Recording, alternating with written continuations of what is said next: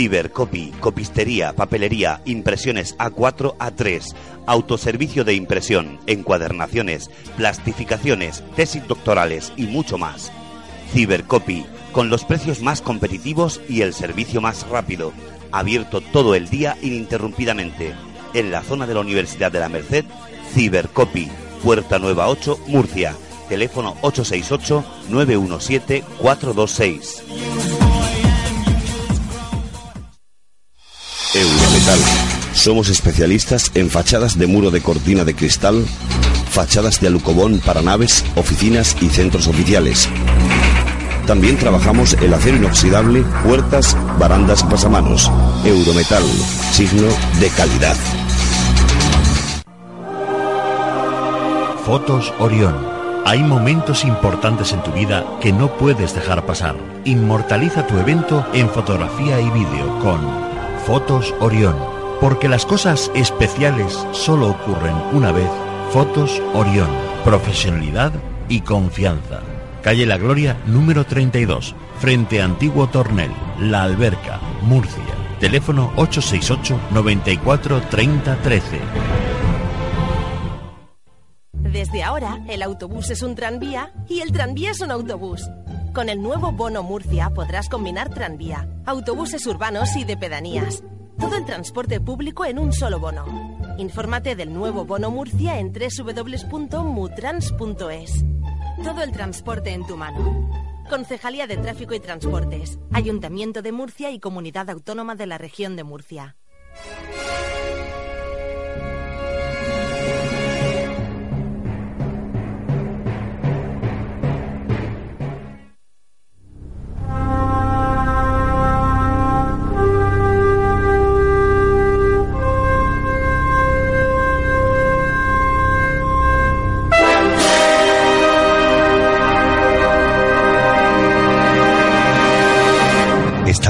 ¿Estamos solos en el universo?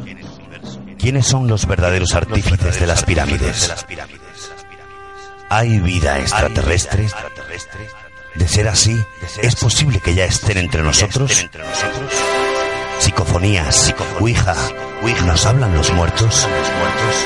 Némesis Radio, viajando a lo desconocido, sobrepasando el horizonte de la conciencia. Némesis Radio, programa dirigido y presentado por Antonio Pérez y José Antonio Martínez. Todos los domingos a partir de las 10 de la noche en Radio Inter y en Radio Intereconomía Región de Murcia, Némesis Radio. Radio.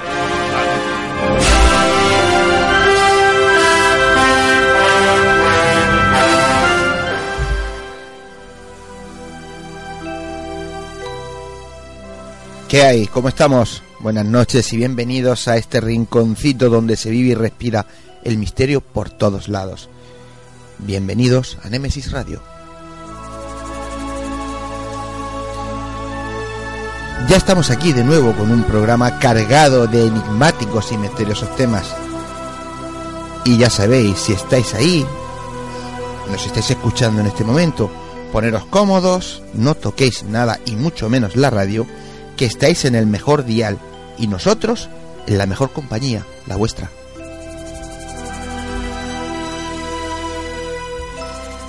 Como ya sabéis, en estos momentos nos estáis escuchando en Radio Inter 96.8 de la FM en Murcia o quizás sea en Radio Inter Cartagena 92.4 de la FM y si no, seguro que será en Radio Inter Economía 90.7 de la FM en la región de Murcia porque por esos tres diales estamos saliendo ahora mismo.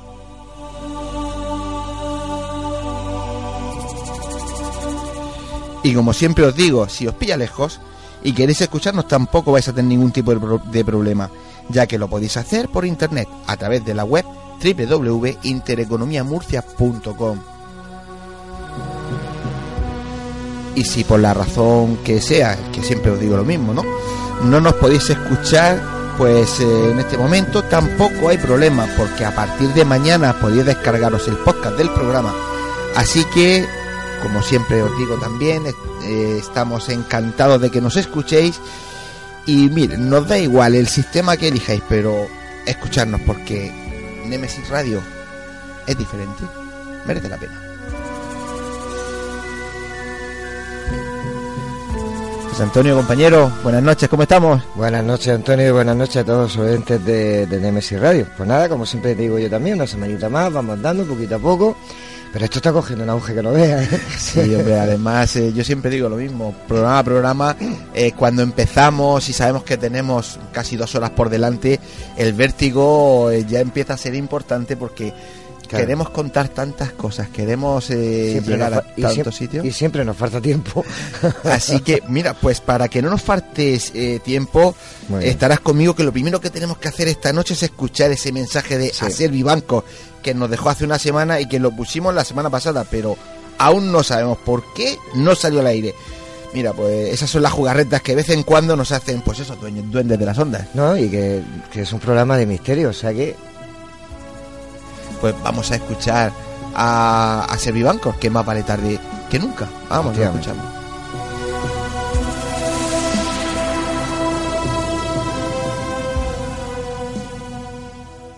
Bueno, quería agradeceros enormemente el grandísimo esfuerzo, trabajo, dedicación y a la divulgación que realizáis en vuestro programa, veo que cada vez se va consolidando mejor y me va gustando cada vez más.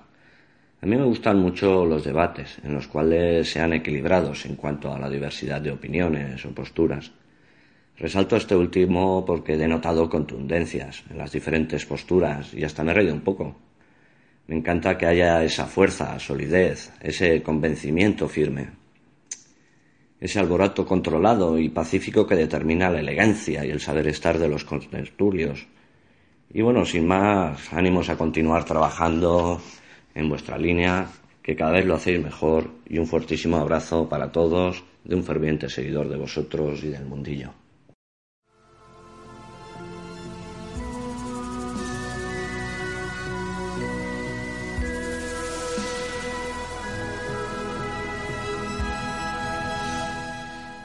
Y después de escuchar a nuestro amigo oyente a Servibanco, pues esta noche vamos a cruzar el charco porque hemos recibido claro que sí, hombre. hemos recibido pues eh, algún mensaje y algunos sobre todo de voz de, de- de amigos pues de, de- como hemos dicho no del otro lado del Atlántico. Precisamente vamos a escuchar un mensaje que nos manda nuestra nuestra amiga Marcela Espósito desde Rosario Argentina. Desde aquí saludamos a Marcela y le damos las gracias pues por acordarse de nosotros. Muy bien.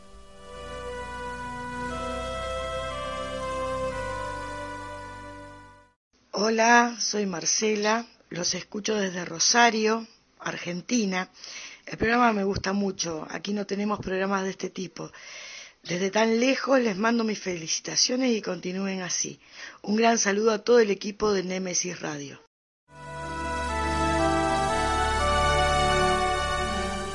Bueno, pues eh, gracias a Marcela que le voy a dar un pesco desde aquí a Estrella que se está riendo de mí porque dice que no he dicho Marcela, que he dicho otra cosa. Bueno, Bueno, pues eh, sí, así ha sido Marcela, que además nos conocemos, pues eh, disculpas. que además es buena tierra, Argentina. Sí, Rosario. sí, sí, hombre, lo único malo para mí es que me recuerda a Messi, yo soy muy madridista, ¿no? Pero bueno, Pero bueno, bueno, pues eh, José Antonio, nos vamos ya con, para... sí. Pues ya sabes, vámonos a... A lo mío, a lo que yo tengo que informar a la gente. A lo de, tuyo. De una manera u otra. Vamos a ver, como muchos ya sabéis, si no, pues, pues para eso estoy yo aquí. Deciros que toda la información del programa la podéis seguir en nuestro Facebook Nemesis Radio. Volver a recordaros también el, el email nemesisradio arroba canalmurcia.com donde, como siempre os digo, podéis dejaros, o sea, dejarnos vuestras opiniones, hacernos preguntas y sugerencias. Podéis hacernos llegar historias, cuentos, leyendas y casos que conozcáis.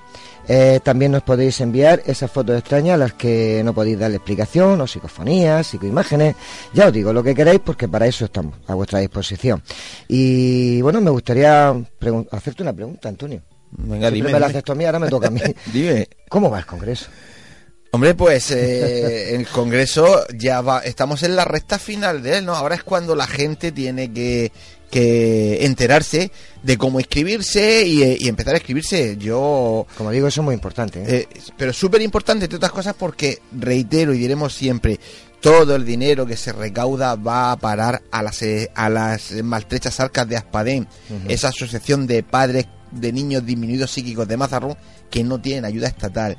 Y bueno, pues eh, recordar a nuestros oyentes que es, es- va a ser el tercer Congreso Mazarrón Más Allá, que se celebrará el sábado 20 y el domingo 21 de febrero de 2016 en el Centro Cultural de Mazarrón, que tendremos como ponentes a Elena Merino, Carlos Canales, Paloma Navarrete, Vicente Gasaña, Miguel Blanco y Jesús Callejo.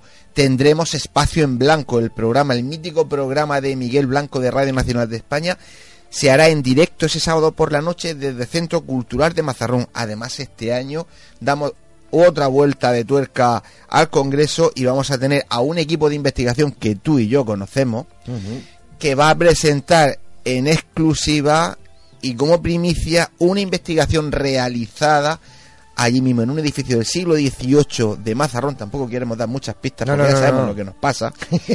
y, y Ni- bueno, ni, ni mi palabra más. ni sigue. mi palabra más. Y yo creo que vamos a sorprender cuando presentemos esos resultados.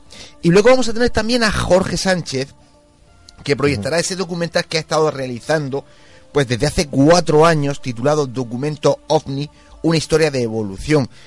¿Cómo escribirse? Es muy fácil. Lo que he de decir es que solo hay 170 plazas. Así que, que el que tenga interés en estar, que no tarde en hacer la inscripción. ¿Qué es lo que tiene que hacer? Pues muy fácil. Puede entrar en el Facebook del Congreso, que es Congreso Más Allá, en la web del Congreso tri- www.congresomasallá.com y en la web del Ayuntamiento de Mazarrón www.mazarrón.es una vez que estén allí de ahí eh, van a encontrar en cualquiera de esas tres direcciones van a encontrar una ficha de inscripción del Congreso y, y en ella van a encontrar todas las indicaciones. La ficha de inscripción es muy sencilla, prácticamente nombre, apellido y poco más, ¿no? El número de carne de identidad, una serie de cosas Claro. que unido a ellos tienen que hacer un ingreso.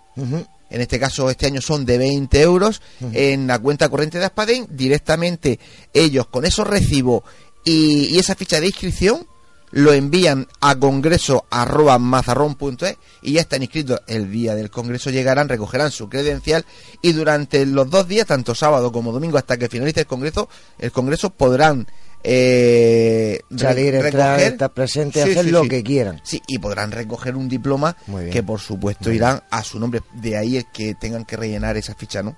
Muy bien. De- también decir que en Nemesis Radio, en el Facebook, por si les cuesta también un poquito de trabajo, estará toda esa información, ¿verdad? Efectivamente, tanto en Nemesis Radio como en tu Facebook personal, en el mío personal, en el del Congreso. Bien. Es decir, eh, el- no, hay, no hay ningún tipo de pérdida. Y luego- Caminos hay muchos para llegar Sí, al sí, sitio. sí, es muy fácil. Perfecto. Una vez que estén dentro, hay- van, a, van a encontrar un enlace, van a pinchar, se le va a descargar en el ordenador eh, una ficha tipo Word, Sí. lo rellenan Y bueno, con, el- con el, el ingreso y el recuerdo del ingreso, ma- eh, congreso arroba mazarrón.es y están inscritos. Muy bien. Venga, pues sigo si, si quiere. Y de, Por y supuesto. Venga, vamos con el Vale. sumario. Muy bien, pues empe- primero empezaremos con nuestra sección de, de entrevista. Esta noche tenemos una entrevista que tiene mucho que ver con lo que será el debate, ya que tendremos al investigador y escritor Juan José Sánchez eh, Oro, que nos hablará precisamente de los SOPAR. No digo más. Ajá. A ver lo que nos dice. Y si Es- estamos de acuerdo o no estamos de acuerdo, como digo yo. Hombre, yo sé mm, qué dice en esa entrevista y Sí. podremos estar o no de acuerdo, pero, pero es interesante. Me, me lo imagino. Bueno, pues luego la, la oiremos. Eh, nuestra sección de historia, cuentos y leyendas de Murcia, hoy eh, Antonio nos trae eh, una interesante historia. El caso de las tres copas. Y después, pues ni más ni menos que nuestra sección de cine. Hoy nuestro compañero Paco Lucha, por fin, me trae una película de las que de verdad me gustan a mí, porque de aquí atrás he tenido que estar, bueno, pues eh, echar a correr cada vez que Pero, ponía el trailer. ¿Qué has hecho? ¿Lo has amenazado? No, ¿Lo no, has no, comprado? No, le he dicho que todas las galletas de aquí adelante ya son mías, porque le he chupado todas, o sea, no se va- me las voy a comer yo todas. Bueno, pues eh, nos va a hablar de los dioses egipcios.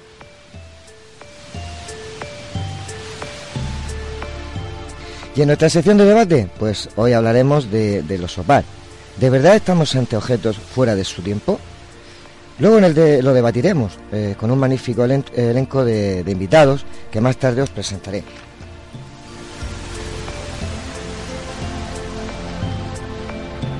Y por último, y por último, pues tendremos a nuestra compañera Ana Taises con su espacio La Puerta Culta, Eh, ¿De qué nos hablará? Como siempre es un misterio, pero seguro que va a ser muy, muy, muy interesante. Además, este- esta noche nos vamos a empeñar en que eh, tenga su sección porque, Sí, porque nos no hay- liamos, no hay- nos no hay liamos. manera, ¿eh? Se pone.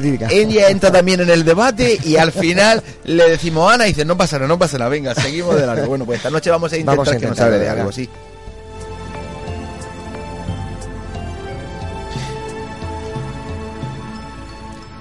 El camino es largo y está a punto de comenzar con pinches de la noche. Poneros cómodos, agudizar las orejas, que empezamos.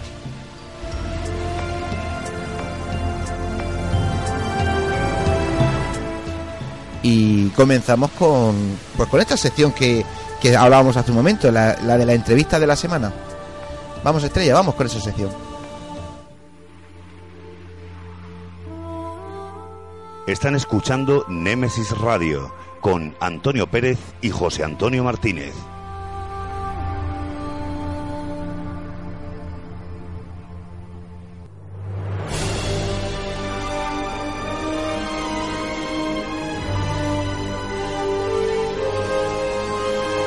Entrevistas, conocimientos, inteligencia, experiencia.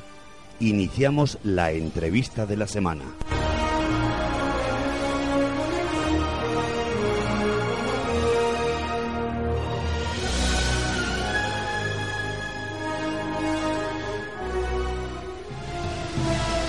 Pues eh, como ya sabéis, porque lo comentamos la pasada semana, hace unas fechas nos fuimos hasta Madrid al segundo Congreso de Misterio Enigmas de la Historia, organizado por la Editorial Planeta.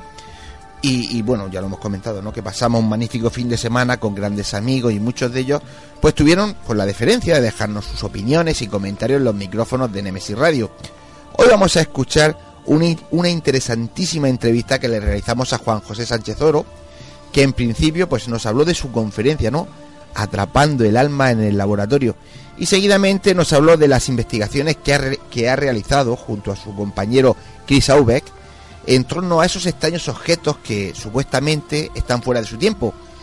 Y del que de esa investigación ha salido el libro OPART, Objetos fuera de su tiempo. Vamos a escuchar la entrevista. Estamos con Juan José Sánchez Oro y acaba de dar una conferencia, se llama Atrapando el alma en el laboratorio. Eh, ¿Realmente se puede atrapar el alma en un laboratorio? Se puede intentar y hay que seguir intentándolo. Lo que yo he hecho un poco en esta conferencia es un recorrido sobre todos los intentos y todos los experimentos, por lo menos los más audaces, los más imaginativos, para intentar demostrar la existencia del alma, la existencia de que existe algo de nosotros que nos sobrevive cuando hemos muerto, o por lo menos, si no todo al completo, por lo menos alguna de sus cualidades. La memoria, el, el sonido, por ejemplo, la materia y la imagen. Eso ha sido un poco el intento que yo también he intentado hacer en, en esta conferencia. Eh, pues eh, una pregunta obligada. ¿Lo has intentado? ¿Hay alguna posibilidad de que hayas conseguido, aunque sea unos pequeños resultados? Bueno, hay trabajos muy prometedores y sobre todo yo creo que lo que se está haciendo es refinar el método, que es muy importante, ¿no? Porque, como digo, se trata de buscar algo objetivamente y eso supone que tenemos que evitar cualquier otra variable de explicación posible que nos pueda llevar a error o que nos lleve a un lo que se denomina un falso positivo. Entonces, en ese sentido, hay ya bastante experiencia de investigadores bastante serios, muy entusiastas, que están por lo menos, eh, ya digo, refinando el método, que es lo importante, porque el proceso, la verdad es un proceso, y como tal proceso requiere mucho, mucho trabajo. ¿no? Entonces, estamos en ese camino, y ahí ya creo que hay algunas iniciativas que he comentado, algunas iniciativas muy solventes desde el punto de vista científico, que quizás lo que les falta es financiación, ¿no? Pero, pero hay cosas que son muy prometedoras. Pues, eh, como bien dices, es muy prometedor esas bases que se están pues eh, montando, es afianzando para, para poder demostrar la existencia del alma, ¿no? Pero eh, tú tienes una faceta que a mí me encanta, que es eh, tus conocimientos sobre los OPAR, ¿no? Eh, sé que has hecho un libro hace muy poco que se llama OPAR y, una pregunta que a mí me gusta hacer a todos los escritores es eh, ¿cómo has llegado a la conclusión de que tenías que hacer un libro sobre OPAR? Pues mira, es un libro que he hecho con, con un compañero, con Chris Obaik, y hemos llegado un poco a la, a la conclusión, como tú dices, ¿no? de, de hacer ese libro Pues casi por agotamiento mental, porque vivíamos, teníamos la sensación de que vivíamos en el día de la marmota.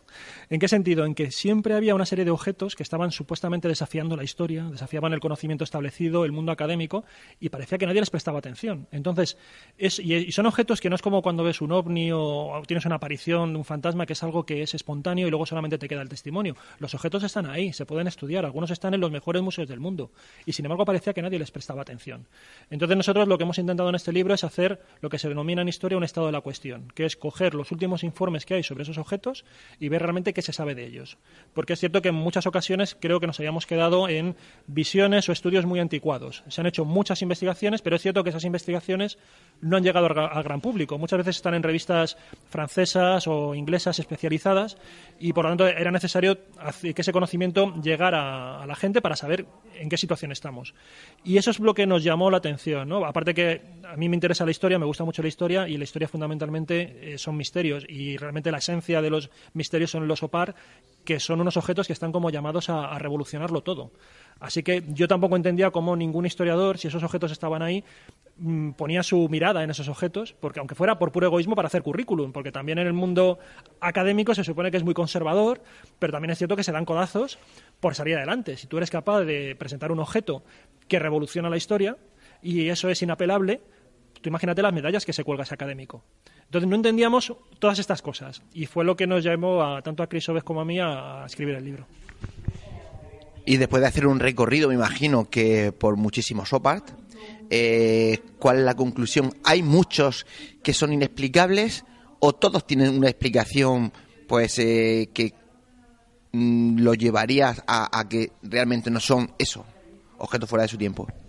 Yo creo que hemos llegado, en el libro llegamos a varias conclusiones. Una, que muchas veces los objetos no son los que están fuera de, su tiempo, sino que somos nosotros, que en muchas ocasiones lo que hemos hecho ha sido mirar esos objetos con los prejuicios de que realmente estos ancestros nuestros no eran tan sabios como parecían, entonces los mirábamos un poco por encima del hombro y nos hemos dado cuenta de que hay verdaderos yacimientos de saber perdido en el mundo antiguo, que no es necesario ponerlos en relación con los ovnis o con los extraterrestres o con civilizaciones desaparecidas, pero sí que hay verdaderos objetos que tienen mucho interés, que son muy desafiantes y que nos dan una cara del pasado de la humanidad muy diferente.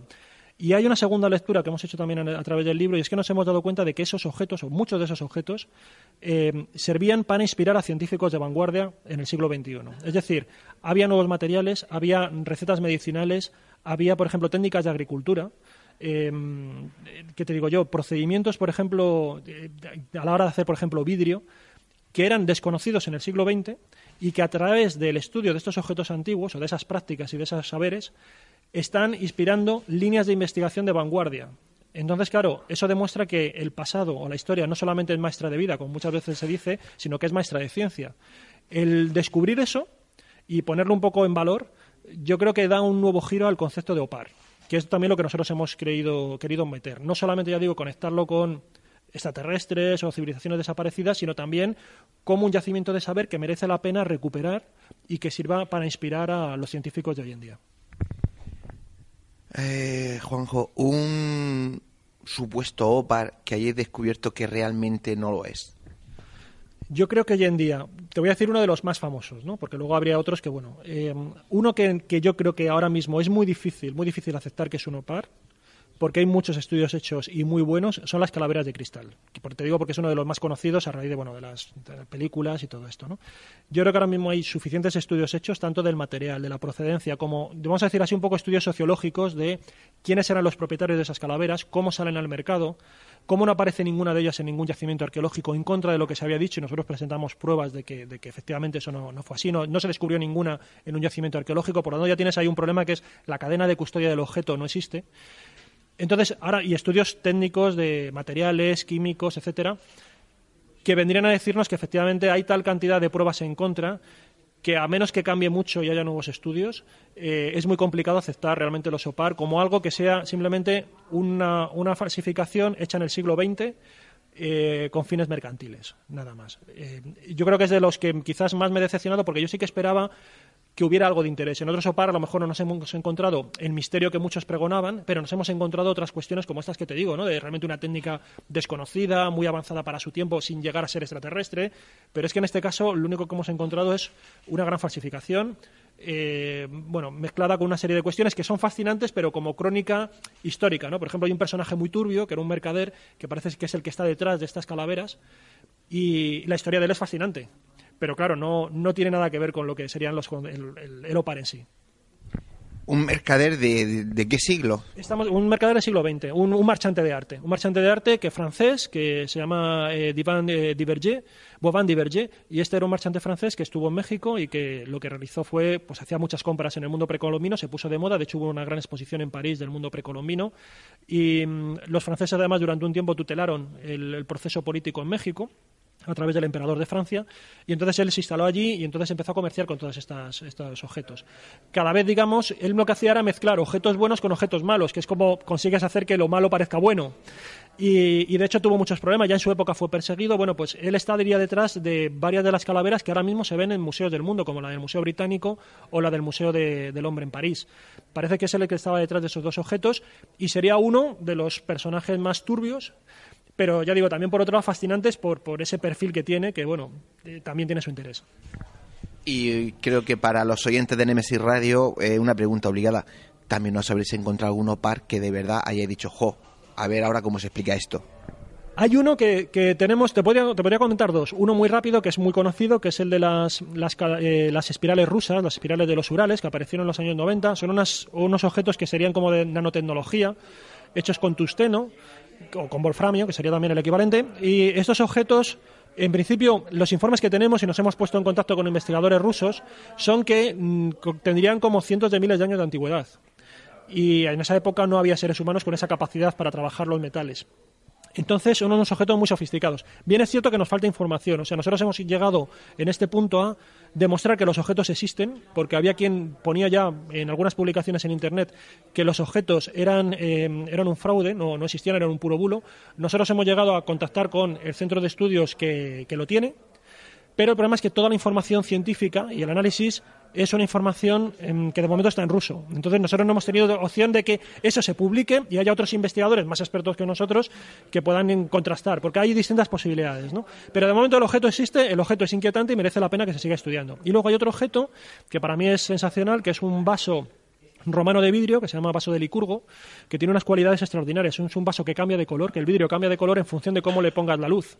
Pero lo interesante, que esto puede ser más o menos llamativo, es que ese vaso se podría convertir en, en un detector de sustancias. De tal manera que si tú echas un líquido y lo iluminas, cambia de color en función de la sustancia que tiene.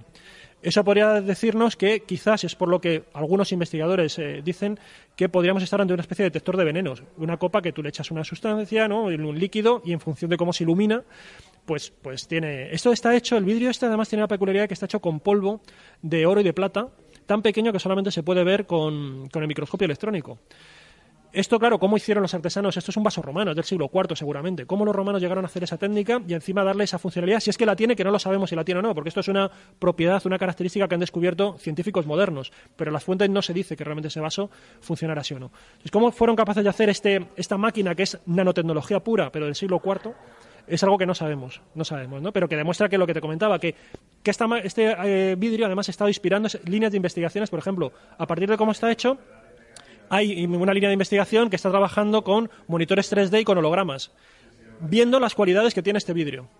Entonces, como te decía, es, hay esa conexión de miles de años entre la ciencia antigua y la ciencia moderna. Y ya para terminar, eh, Juanjo, eh, entonces para ti, después de terminar este libro, imagino que tenéis materiales para hacer otro más o dos más, pero en esencia, o par sí o par no. Yo creo que OPAR según y cómo. Como todo en esta vida, la, la verdad está en los detalles, ¿no? Y hay algunos OPAR que nunca, lo de, nunca debieron incluso serlo, nunca debieron haber tenido la categoría de misterio, porque ya cuando salieron a la luz ya había información suficiente como para descartarlos. Pero es cierto que hay otros OPAR como estos que te digo, y seguramente habrá muchos más por ahí en rincones abandonados de museos, que nos puedan dar lecciones de ciencia. Entonces yo apuesto por esos OPAR. OPARs que, que no solamente, digamos, miran hacia el pasado, sino que nos pueden cambiar el futuro. Me da igual que lo hayan hecho los extraterrestres o no. Si ya existe eso, es algo que merece la pena recuperar. Y yo por ahí apuesto por una línea de investigación en el misterio que recupere y ponga en valor esos objetos. No, no solamente miremos siempre las estrellas, crononautas, etcétera, sino que también miremos a nuestros antepasados y localicemos esos saberes perdidos, ¿no? que yo creo que también son relevantes. Pues, eh, oyentes de Nemesis Radio, Aquí tienen a Juan José Sánchez Oro, eh, un libro creo que fascinante y que como siempre digo cuando entrevisto a gente que para mí es tan importante porque va mostrando cosas que generalmente no se suelen leer. Eh, hay que comprar este libro OPAR porque yo creo que merece la pena.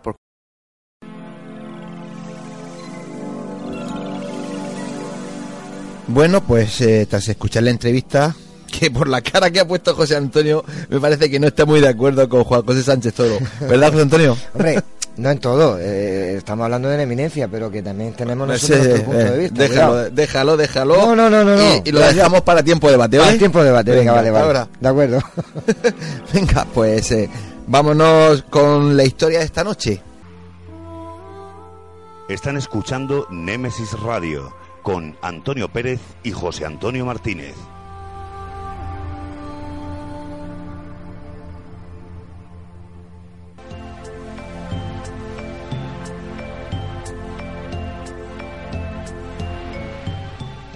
Es el momento, es la hora de adentrarnos en el enigmático mundo de las historias, cuentos y leyendas.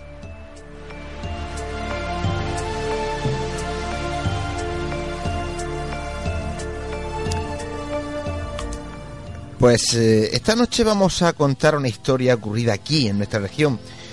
Una historia con la que han corrido ríos de tinta en los mejores periódicos de la época, regionales y nacionales. Hay que decirle a nuestros oyentes, para el que no conozca este caso, que el próximo 14 de enero del 2016 se cumple 60 años del suceso conocido como el caso de las tres copas. Recordarán que hace unas fechas presentamos el tercer Congreso Mazarrón Más Allá, precisamente en la playa de Henares, donde se produjo este caso. Vamos a escucharlo y a refrescar la memoria a nuestros oyentes.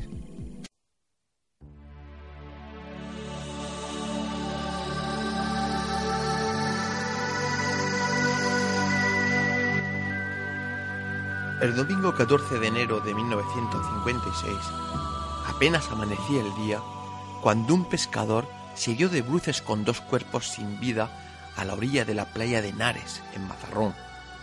A corta distancia, sobre una piedra se encontraban erguidas una botella de champán y tres copas. Junto a ellas, unas bragas contemplaban el esperpéntico escenario que, con toda lógica, fue bautizado para la posteridad como el caso de las tres copas. Han pasado 60 años y aún se sigue recordando este caso. La policía encontró en el pozo de las copas una sustancia conocida como sal de acederas, mezclada con el champán. Según el forense, ese veneno fue la causa de las dos muertes. Los cuerpos allí hallados pertenecían a una mujer y un hombre. La mujer vestía como única prenda un abrigo de pieles. Por lo demás, estaba desnuda. Mientras, el cuerpo del hombre, que fue hallado a unos 12 metros de distancia del de la mujer, vestía un traje de muy buena calidad, un traje bastante caro. En la cartera del hombre encontraron 1.700 pesetas y en el bolso de la mujer unas 200 pesetas. No es que fuera un gran capital, pero sí una muy buena cantidad de dinero para la época. Y así, pues ya de entrada, quedaba descartada la hipótesis del doble homicidio por robo. Nada se sabía de sus identidades, ni de su procedencia, ni de los propósitos que los llevó a encontrar la muerte a orillas de la playa de Henares en las escasas pertenencias de la mujer no se halló ningún tipo de documentación, pero en el bolsillo de la chaqueta del hombre apareció hecho pedacitos su carnet de identidad. Las cosas comenzaban a aclararse, o eso pensaba la policía. Al poco de iniciarse las pesquisas, ya se sabía la identidad de los fallecidos. Se trataba de los hermanos Julio y María Luisa Nanclares Gómez, de 62 y 47 años respectivamente. Pero la policía había encontrado tres copas y solo dos cadáveres, y eso se convirtió, desde el primer instante, en un elemento para la reflexión. y rebobinando los últimos pasos en la vida de los dos difuntos, reconstruyendo sus postreros pasos, obtuvieron múltiples datos que confirmaban que no habían llegado solos hasta aquella remota playa del puerto de Mazarrón, y alcanzaron pronto la convicción de que no iban a conseguir cuadrar las cuentas hasta que no apareciera un tercer cadáver, o en su defecto, una viva, y muy viva, que fuera capaz de explicarles las razones por las cuales no había seguido el trágico camino, voluntario o forzoso, emprendido por sus dos hermanos. Lo que los investigadores averiguaron fue que los hermanos Julio, María Luisa y Marina Pérez de Nanclares Gómez, de 62, 47 y 52 años respectivamente, habían abandonado el que había sido su hogar en el número 4 de la calle de la Vega de Aro, en La Rioja. Después de empaquetar todas sus pertenencias y enviarlas en un camión a unos sobrinos que residían en Álava. Parece ser que habían disfrutado de una vida más que acomodada en Aro, como propietarios y regentes del hostal Higinia, y más tarde en Madrid como impulsores de algunos comercios de mantequería. Parece ser que la fortuna les había acabado por dar la espalda y atravesaban una época de penuria económica, unas circunstancias que les podía haber llevado a decidir acabar con sus vidas, siendo como eran tan sumamente religiosos, pues quizá habrían decidido que el lugar escogido para matarse estuviera al otro lado de España. De esa forma lograrían evitar, o eso pensaron, la vergüenza póstuma de ser recordados como suicidas. Algunos datos más apuntaban en esa misma línea, ya que les habían dicho a sus familiares y allegados que su idea era emprender un largo viaje al extranjero del que nunca volverían. Lo cierto es que después de dejar Aro a bordo del tren Irún-Madrid, portando por todo equipaje un bolso de mano y una maleta, siguieron su viaje desde la capital de España a Cartagena, a esta ciudad llegaron hacia las 11 de la mañana del día 10 de enero. Después de recorrer varias pensiones se instalaron en el modesto alojamiento de La Madrileña y en los días siguientes visitaron Cabo de Palos y Mazarrón. Los testigos aseguraban que las víctimas vestían como señores, que gastaban como señorones, que almorzaban angulas, otros apuntaban que durmieron en una pensión modesta pero que pagaban con billetes de mil, que contrataron un taxi y deambulaban por toda la ciudad sin rumbo fijo. También compraron unas zapatillas de paño azul en Calzados El Gallo y 20 gramos de sal de acedera biosalato potásico en la droguería Ayala. Aunque este producto estaba indicado para quitar manchas de ropa, no parece que lo adquirieran con tal propósito, sobre todo teniendo en cuenta que en el maletín que se halló abandonado en la playa había un ejemplar del periódico Nueva Rioja. En la Gaceta se recogía la noticia de que un vendedor ambulante de Valencia trágicamente había fallecido por la ingestión accidental de ese producto. Esto sería otro elemento a tener en cuenta para que lo del suicidio o asesinato no pareciera casual. Parece ser que a la una de la madrugada del día 13, Julio y Marina detuvieron un taxi en Cartagena. Le pidieron que se dirigiera hacia la calle Mayor y allí subió María Luisa, la menor. Luego indicaron al conductor que condujera hasta Mazarrón y no volvieron a hablar en todo el trayecto. Rafael Rivas, el taxista, declaró, Cuando pasamos el Hotel Bahía, me pidieron que me detuviera.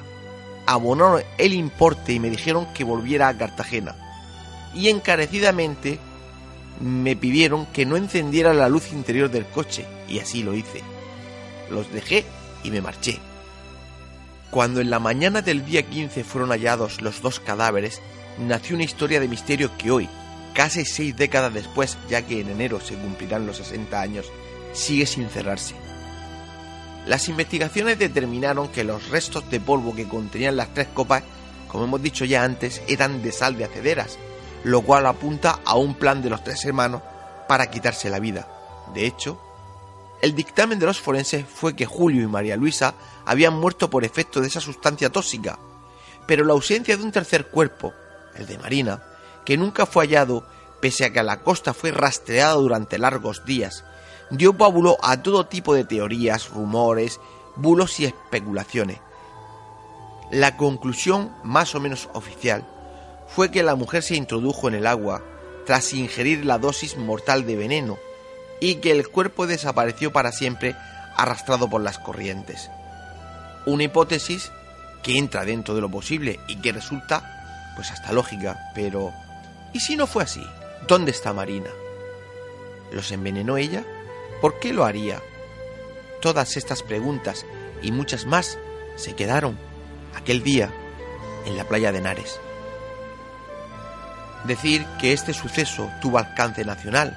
El periódico ABC, en su edición de Andalucía, La Verdad de Murcia y El Caso, le dedicaron muchísimas páginas.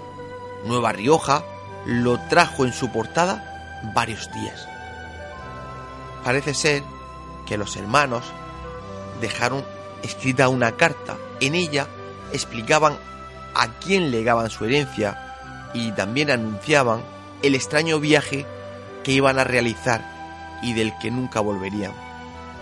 Este siniestro acontecimiento inspiró a Luis García Berlanga a la hora de escribir una historia para una película. La película fue dirigida en 1964 por el gran Fernando Fernán Gómez y bajo sus órdenes estuvieron actores de la talla de Carlos Larrañaga, Rafael Aparicio o Jesús Franco. Según contó en su día el ya desaparecido actor Carlos Larrañaga en una entrevista, el título de la película era El crimen de Mazarrón, pero en aquella época el alcalde de Mazarrón pensó que era terrible para el turismo de la zona que la película se llamara así. La censura prohibió el título y Fernando Fernán Gómez decidió llamarla El extraño viaje. Según contaba Larrañaga, la película tenía un presupuesto bajísimo y fue rodada en Loeche, Madrid, y las escenas de playa se filmaron cerca de Alicante.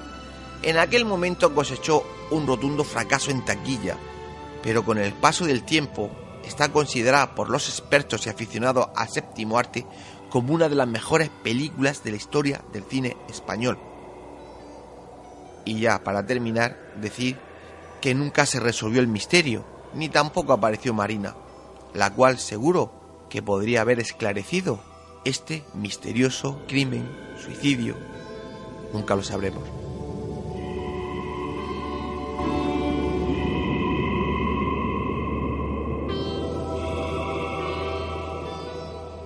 Y tras escuchar esta enigmática y misteriosa historia, nos espera nuestro compañero Paco Lucha con su sección de cine con una película, como antes comentaba José Antonio, del gusto de él. Sí, sí, esta es de las mías, por Dios, egipcio, de Egipto, de las pirámides, por lo menos sale algo que, conozco y que me gusta. no sé cómo lo has conseguido, pero bueno. Eh, vamos con la sintonía y vamos a escuchar el tráiler. Están escuchando Némesis Radio con Antonio Pérez y José Antonio Martínez.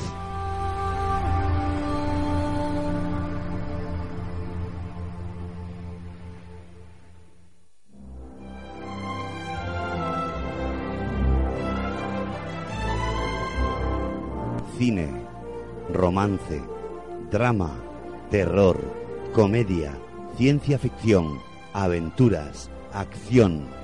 Nos incorporamos a la gran pantalla del cine.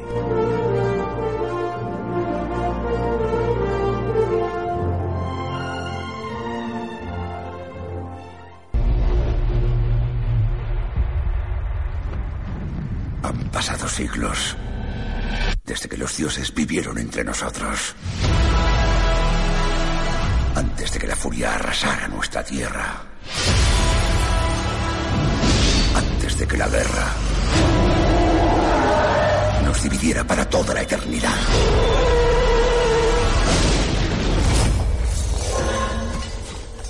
estás hecho para ser rey. Ahora me toca a mí.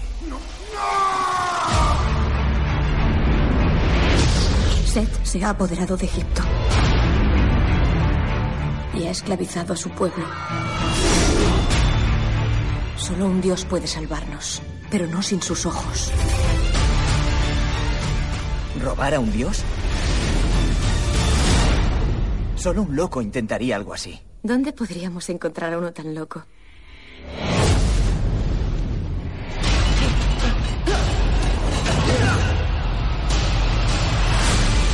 Tengo algo que te quitó Seth. Necesitamos tu ayuda. Pronto reinaré en todo el mundo. ¿Cómo lo detenemos? Intenta seguir. ¿Ya sabes lo que te espera? Seth posee un ejército de dioses, bestias, demonios. ¡Quiero que se haga justicia! Inclínate ante mí o muere. No cometeré ese error.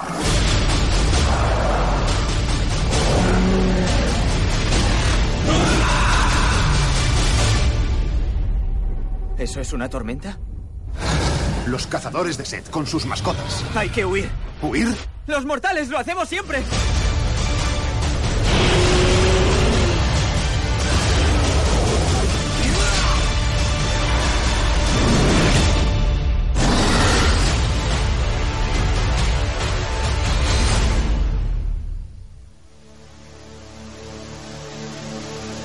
Espectacular, ¿verdad, José Antonio? Buah, yo que he visto el tráiler, los efectos especiales son alucinantes. La verdad es que, eh, mira, las otras películas no las voy a ver. Sí, yo creo que no. Pero esta, esta yo creo que ya voy a sacar la entrada. Pues No, eh, la verdad es que los dos hemos tenido la ocasión, porque cuando Paco nos dijo de cuál, cuál quería, de qué película quería hablar, hemos tenido la ocasión de, de- de- de verlo y la verdad que el tráiler es espectacular. No, y, y- y que ten en cuenta que cada vez los efectos especiales son mejores, Mucho mejores. logra- más logrados y, y- da gusto ver una película Sí, así, sí, no sí. de esas de miedo que te tienes No, que no, agarrar. a mí me encantan. Yo la- veo una y veo la otra. Bueno, pues eh, eh, tenemos que decir a nuestros oyentes que Paco esta noche, eh, hoy, durante todo el día, esta noche, está trabajando para su programa España Mágica de Live Televisión y que por esa razón no, no va a poder entrar en, en directo con nosotros, pero nos ha dejado un mensaje pues contándonos las cosas más interesantes de esta película, de estas eh, films, films eh, dioses egipcios, ¿no? Sí, sí, así es. Nunca nos abandona, ya no me Paco. puedo meter con él, pero bueno, ya, ya para, para la semana que viene me meteré con él. Yo tengo que intentar enterarme. Sí, sí, te va a enterar, sí. Enterarme eh, a qué pacto habéis llegado, o si es que lo ha amenazado, o le ha hecho No, una no. oferta, una oferta como el padrino, ¿no? Que no puede rechazar, porque es que de repente, yo recuerdo que a Salvas ahí el oyente también lo escuchará, lo recordarán, que Paco dijo que esta semana iba a ser todavía peor que la Pero peor, peor. No, pero no. Y de repente Se ha nos ha portado. metido esto. Se ha portado, se ha Bueno, portado. vamos a escuchar a Paco Muy y bien. como decía, ni aún trabajando nos deja, nos deja colgado. Escuchamos a Paco Lucha.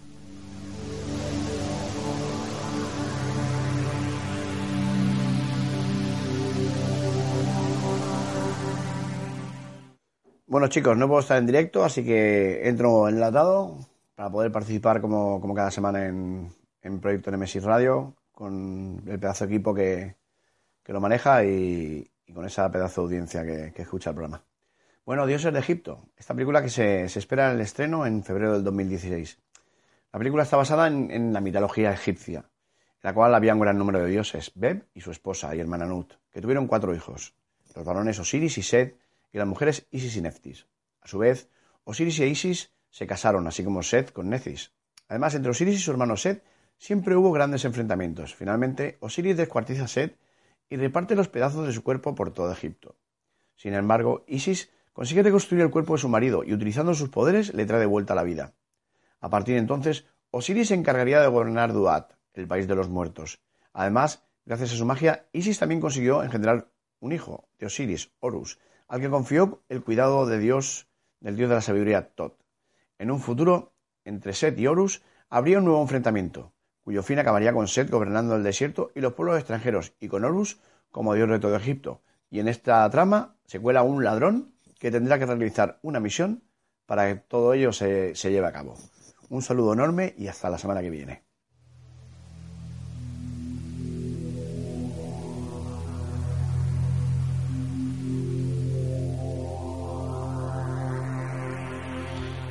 Pues eh, después de escuchar a Paco, muchas gracias como siempre compañero por, por estar ahí y, no cejar en, en, en, el esfuerzo ¿no? de, de, Que un hombre de palabra y cumple y sabe que tiene que salir, aunque sea por, por, por- por la vía que lo ha hecho. Ya de- me enteraré yo. ya me enteraré yo.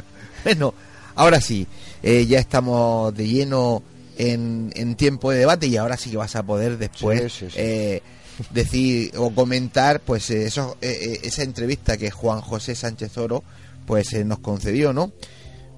Vámonos a, con la promo de, de debate.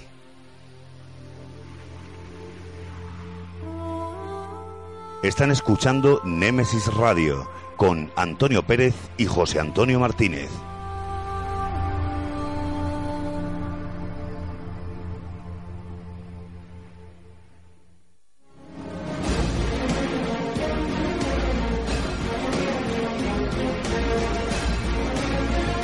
Tertulia.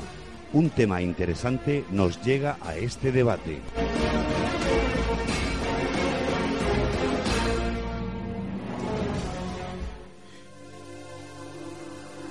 Pues eh, como ya hemos dicho varias veces, eh, esta noche hablaremos y seguro que debatiremos sobre esos extraños objetos, esos enigmáticos OPAR. ¿De verdad estamos ante objetos fuera de su tiempo? Pues para debatir sobre este tema tenemos en el estudio un magnífico elenco de amigos, ¿verdad, José Antonio? Así es.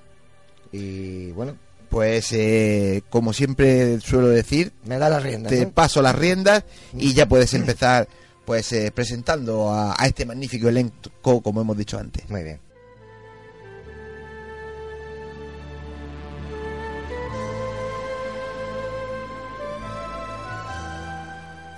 Bueno, y vamos a empezar con nuestros OPAs particulares. En este, en este caso tengo a José Ramón a mi izquierda. Buenas noches y bienvenido, José Ramón. Hola, buenas noches, gracias. Y fuera de su tiempo. ¿no? Oye, que todavía están en su tiempo los... No, no, no, ¿eh? son fenómenos encontrados. Estos son de otra galaxia, son de, de otra época. Eh, Paco Torres, buenas noches. Buenas noches. Y Pepe Bernal, ¿cómo estás? Hola, buenas noches, muy bien. Bienvenido. ¿Vienes preparado, no, para, la- para la OPAR? Hombre, claro. Muy bien. Bueno, pues nada, vamos a, vamos a escuchar esa intro. que- Ustedes son Ah, testigos perdón, no, para, de para, que ha vuelto Perdón, a perdón, perdón, perdón. Y mira que lo tengo aquí apuntadito. Antonio Pérez, y en mayúscula. No en minúscula, en mayúscula. Antonio Pérez, bienvenido al debate, compañero. Antonio, comer es un opar, te deja fuera. Si es que sabe- Fuera no, que me tienes que, lo- los oyentes me tienes que entender. Estamos aquí toda la noche. Dale para allá, dale para acá. Ahora te toca a ti. Ahora te No, no, que, que- que es te que está aquí ya. ¿Para qué lo voy a te- Que te presentar? entiendo que como lo mío es todo lo anterior, ahora estoy fuera de mi sitio, fuera de mi tiempo. Eso sí, no, sí, pero tú eres un opad, pero opad de verdad, ¿eh? bueno, pues que no disculpen los, eh, los oyentes. Vamos a escuchar esa intro que siempre preparo, con todo el gusto y el placer. Y a raíz de esa intro, pues empezamos con el debate tertulia, como dice Antonio. Vamos a escucharla.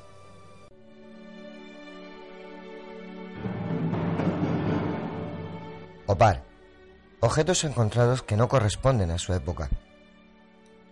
Un gran problema para historiadores y científicos, porque de ser verdaderos y reales, rompen todos los esquemas y creencias de nuestra historia. Partiendo de la base que no todos sean auténticos, cabe la duda razonable de que si alguno de ellos sí podrían ser verdaderos, ¿cómo llegaron allí? ¿A qué seres corresponden? ¿Hubo alguna civilización antigua más avanzada que la nuestra? O como otros dicen, somos nosotros mismos que hemos viajado en el tiempo. De una forma u otra, y por nombrar algunos objetos fuera de su tiempo, podríamos nombrar, por ejemplo, las calaveras de cristal de cuarzo talladas con una perfección por los mayas, que hoy en día sería casi imposible con las herramientas que disponemos. Tendríamos que usar láser de última tecnología para igualar su perfección. O el mecanismo de anticitera, mecanismo capaz de predecir fenómenos astronómicos y posicionar la Tierra, la Luna y el Sol en la posición que actualmente conocemos, pero que este artilugio está estimado como un objeto del año 150 a.C. O el enigmático mapa de Piri Reis de 1512, cartografiando la totalidad del mundo conocido, las costas de la Antártida, eso sí, sin hielo, y el desierto del Sáhara, con caudalosos ríos y extensos bosques inexistentes en la actualidad, como ustedes saben. Podríamos nombrar las pilas de Bagdad, la huella de un zapato en Utah de al menos 440 millones de años y en el tacón del mismo está incrustado un trilobite, lo que aumenta más el misterio del mismo. Tornillos fosilizados de más de 300 millones de años, y así podría enumerar miles y miles de objetos fuera de su época. Pero creo que esta noche el debate va a ser intenso y constructivo. Así que después de escuchar las diversas teorías que los contertulios van a poner encima de la mesa, son ustedes los que tienen que sacar sus propias conclusiones.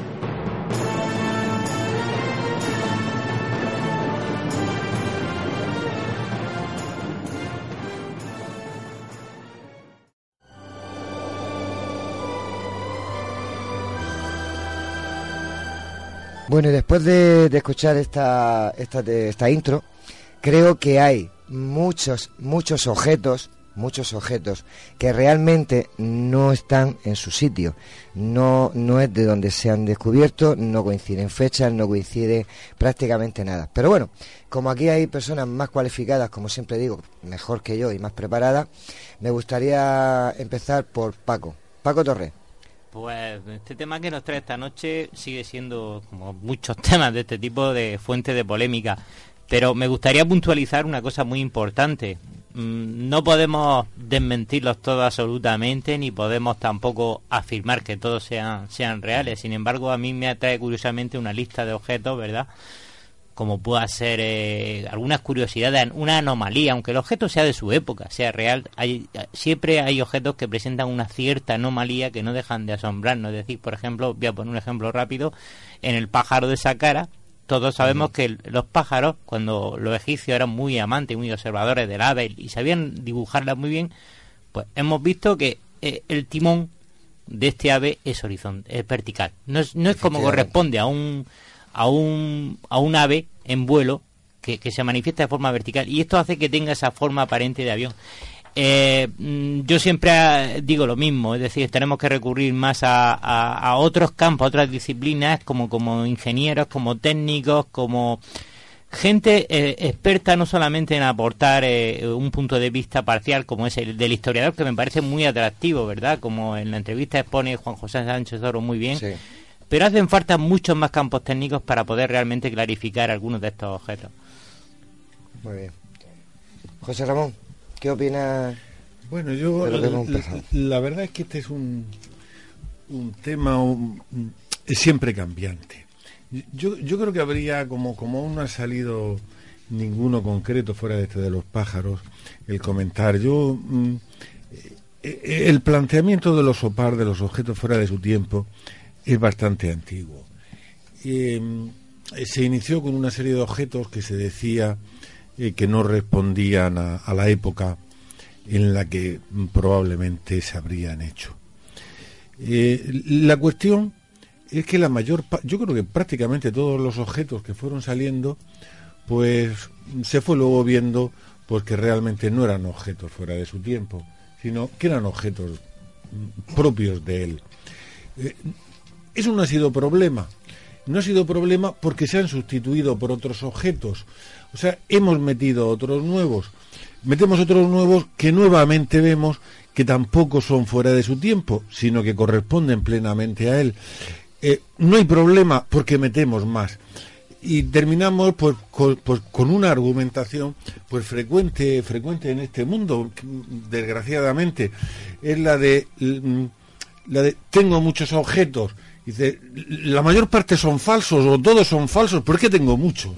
Ya, ya, ya, pero yo creo que... vamos a ver, eh, José Ramón, como dice Antonio, ha metido el cuchillo y dice, Ale, todos para el mismo saco. Antonio.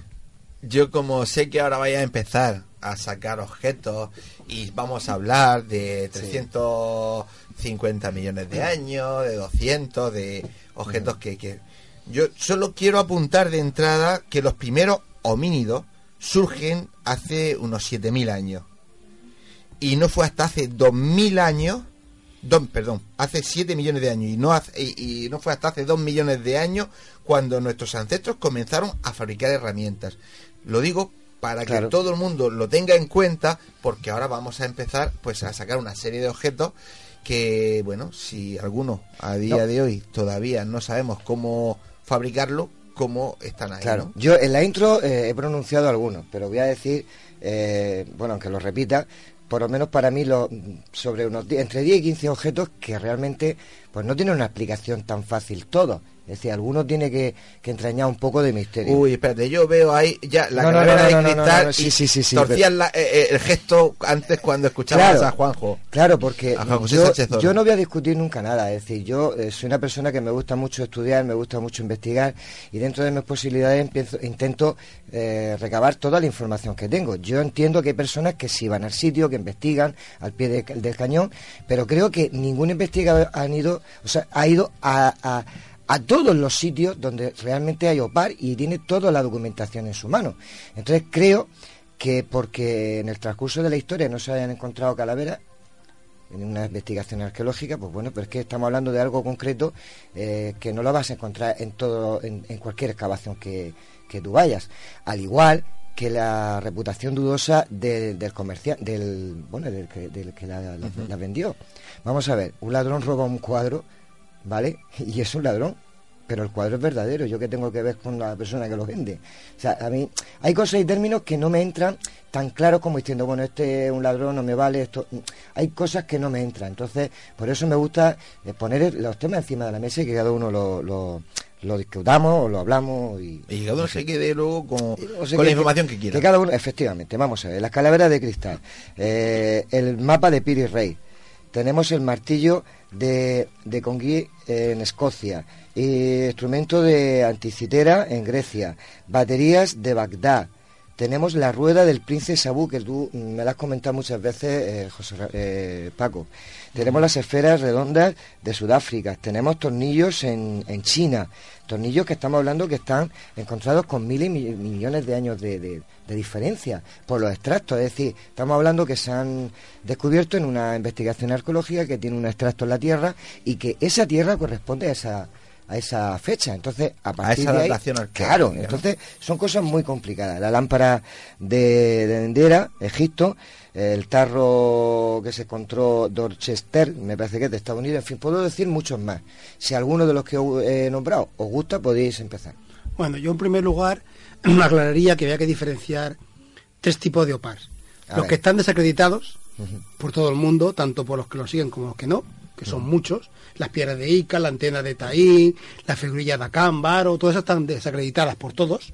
Bueno, no, no estoy de acuerdo. todas, ¿eh? Bueno, la piedra, la antena de Taín es un... Las- pero, por ejemplo, has, has dicho las piedras de Ica, De Ica. y yo he, he hablado con bastante gente que las ha tenido mano, incluso algunas que se han traído, te puedo hablar, Bueno, desde... La comunidad, la comunidad científica ha dicho que eran un fraude. Em, Si me permitís el comentario, eh, hay una distorsión respecto al tema de las piedras de Ica.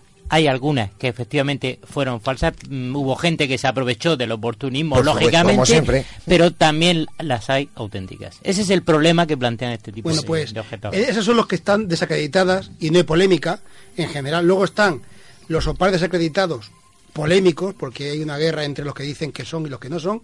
Y luego están los que los que quizá no tengan ninguna explicación aparente o, o hay duda de que puedan ser algo raro. Entonces yo creo que había que diferenciar esos tres tipos.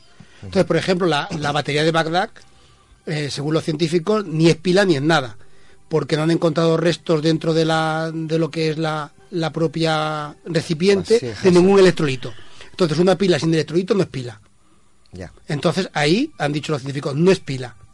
Eh, Será otra cosa y si le echo un electrolito a un hierro, pues puede producir una corriente de 1,5 voltios como producía, pero realmente no se ha encontrado resto de electrolito. Por lo tanto, aparentemente no es pila. Entonces, Yo- ese... Yo, yo añadiría incluso, eh, parece ser que añadiendo incluso un electrolito, digamos, no un vinagre o algo así que se pudiese utilizar un Mm, ácido, sino, que sino, hablaba. sino- incluso un electrolito, digamos, fuerte ahora mismo, un ácido fuerte, eh, se consigue un voltaje Un voltio bajísimo, No llegaba. bajísimo, de tal forma que, por ejemplo, para el recubrir, para decir, pues para dorar objetos o algo de eso, eh, no sirve para nada. O sea, es imposible el tenerlo. Hay explicaciones alternativas No. mucho más. Esos son polémicos. Hay explicaciones alternativas mucho más razonables. Entre otras cosas porque hay alternativas que pueden ser posibles. Esos son los que yo hablo como Ya, ya. polémicos. Vale, vale. Hay otros que no tienen explicación. Por ejemplo, el mapa, por ejemplo, el el mapa, au- el mapa de Piri Rey. Por ejemplo, un, un mapa que se encontraron de los Urales, ¿no?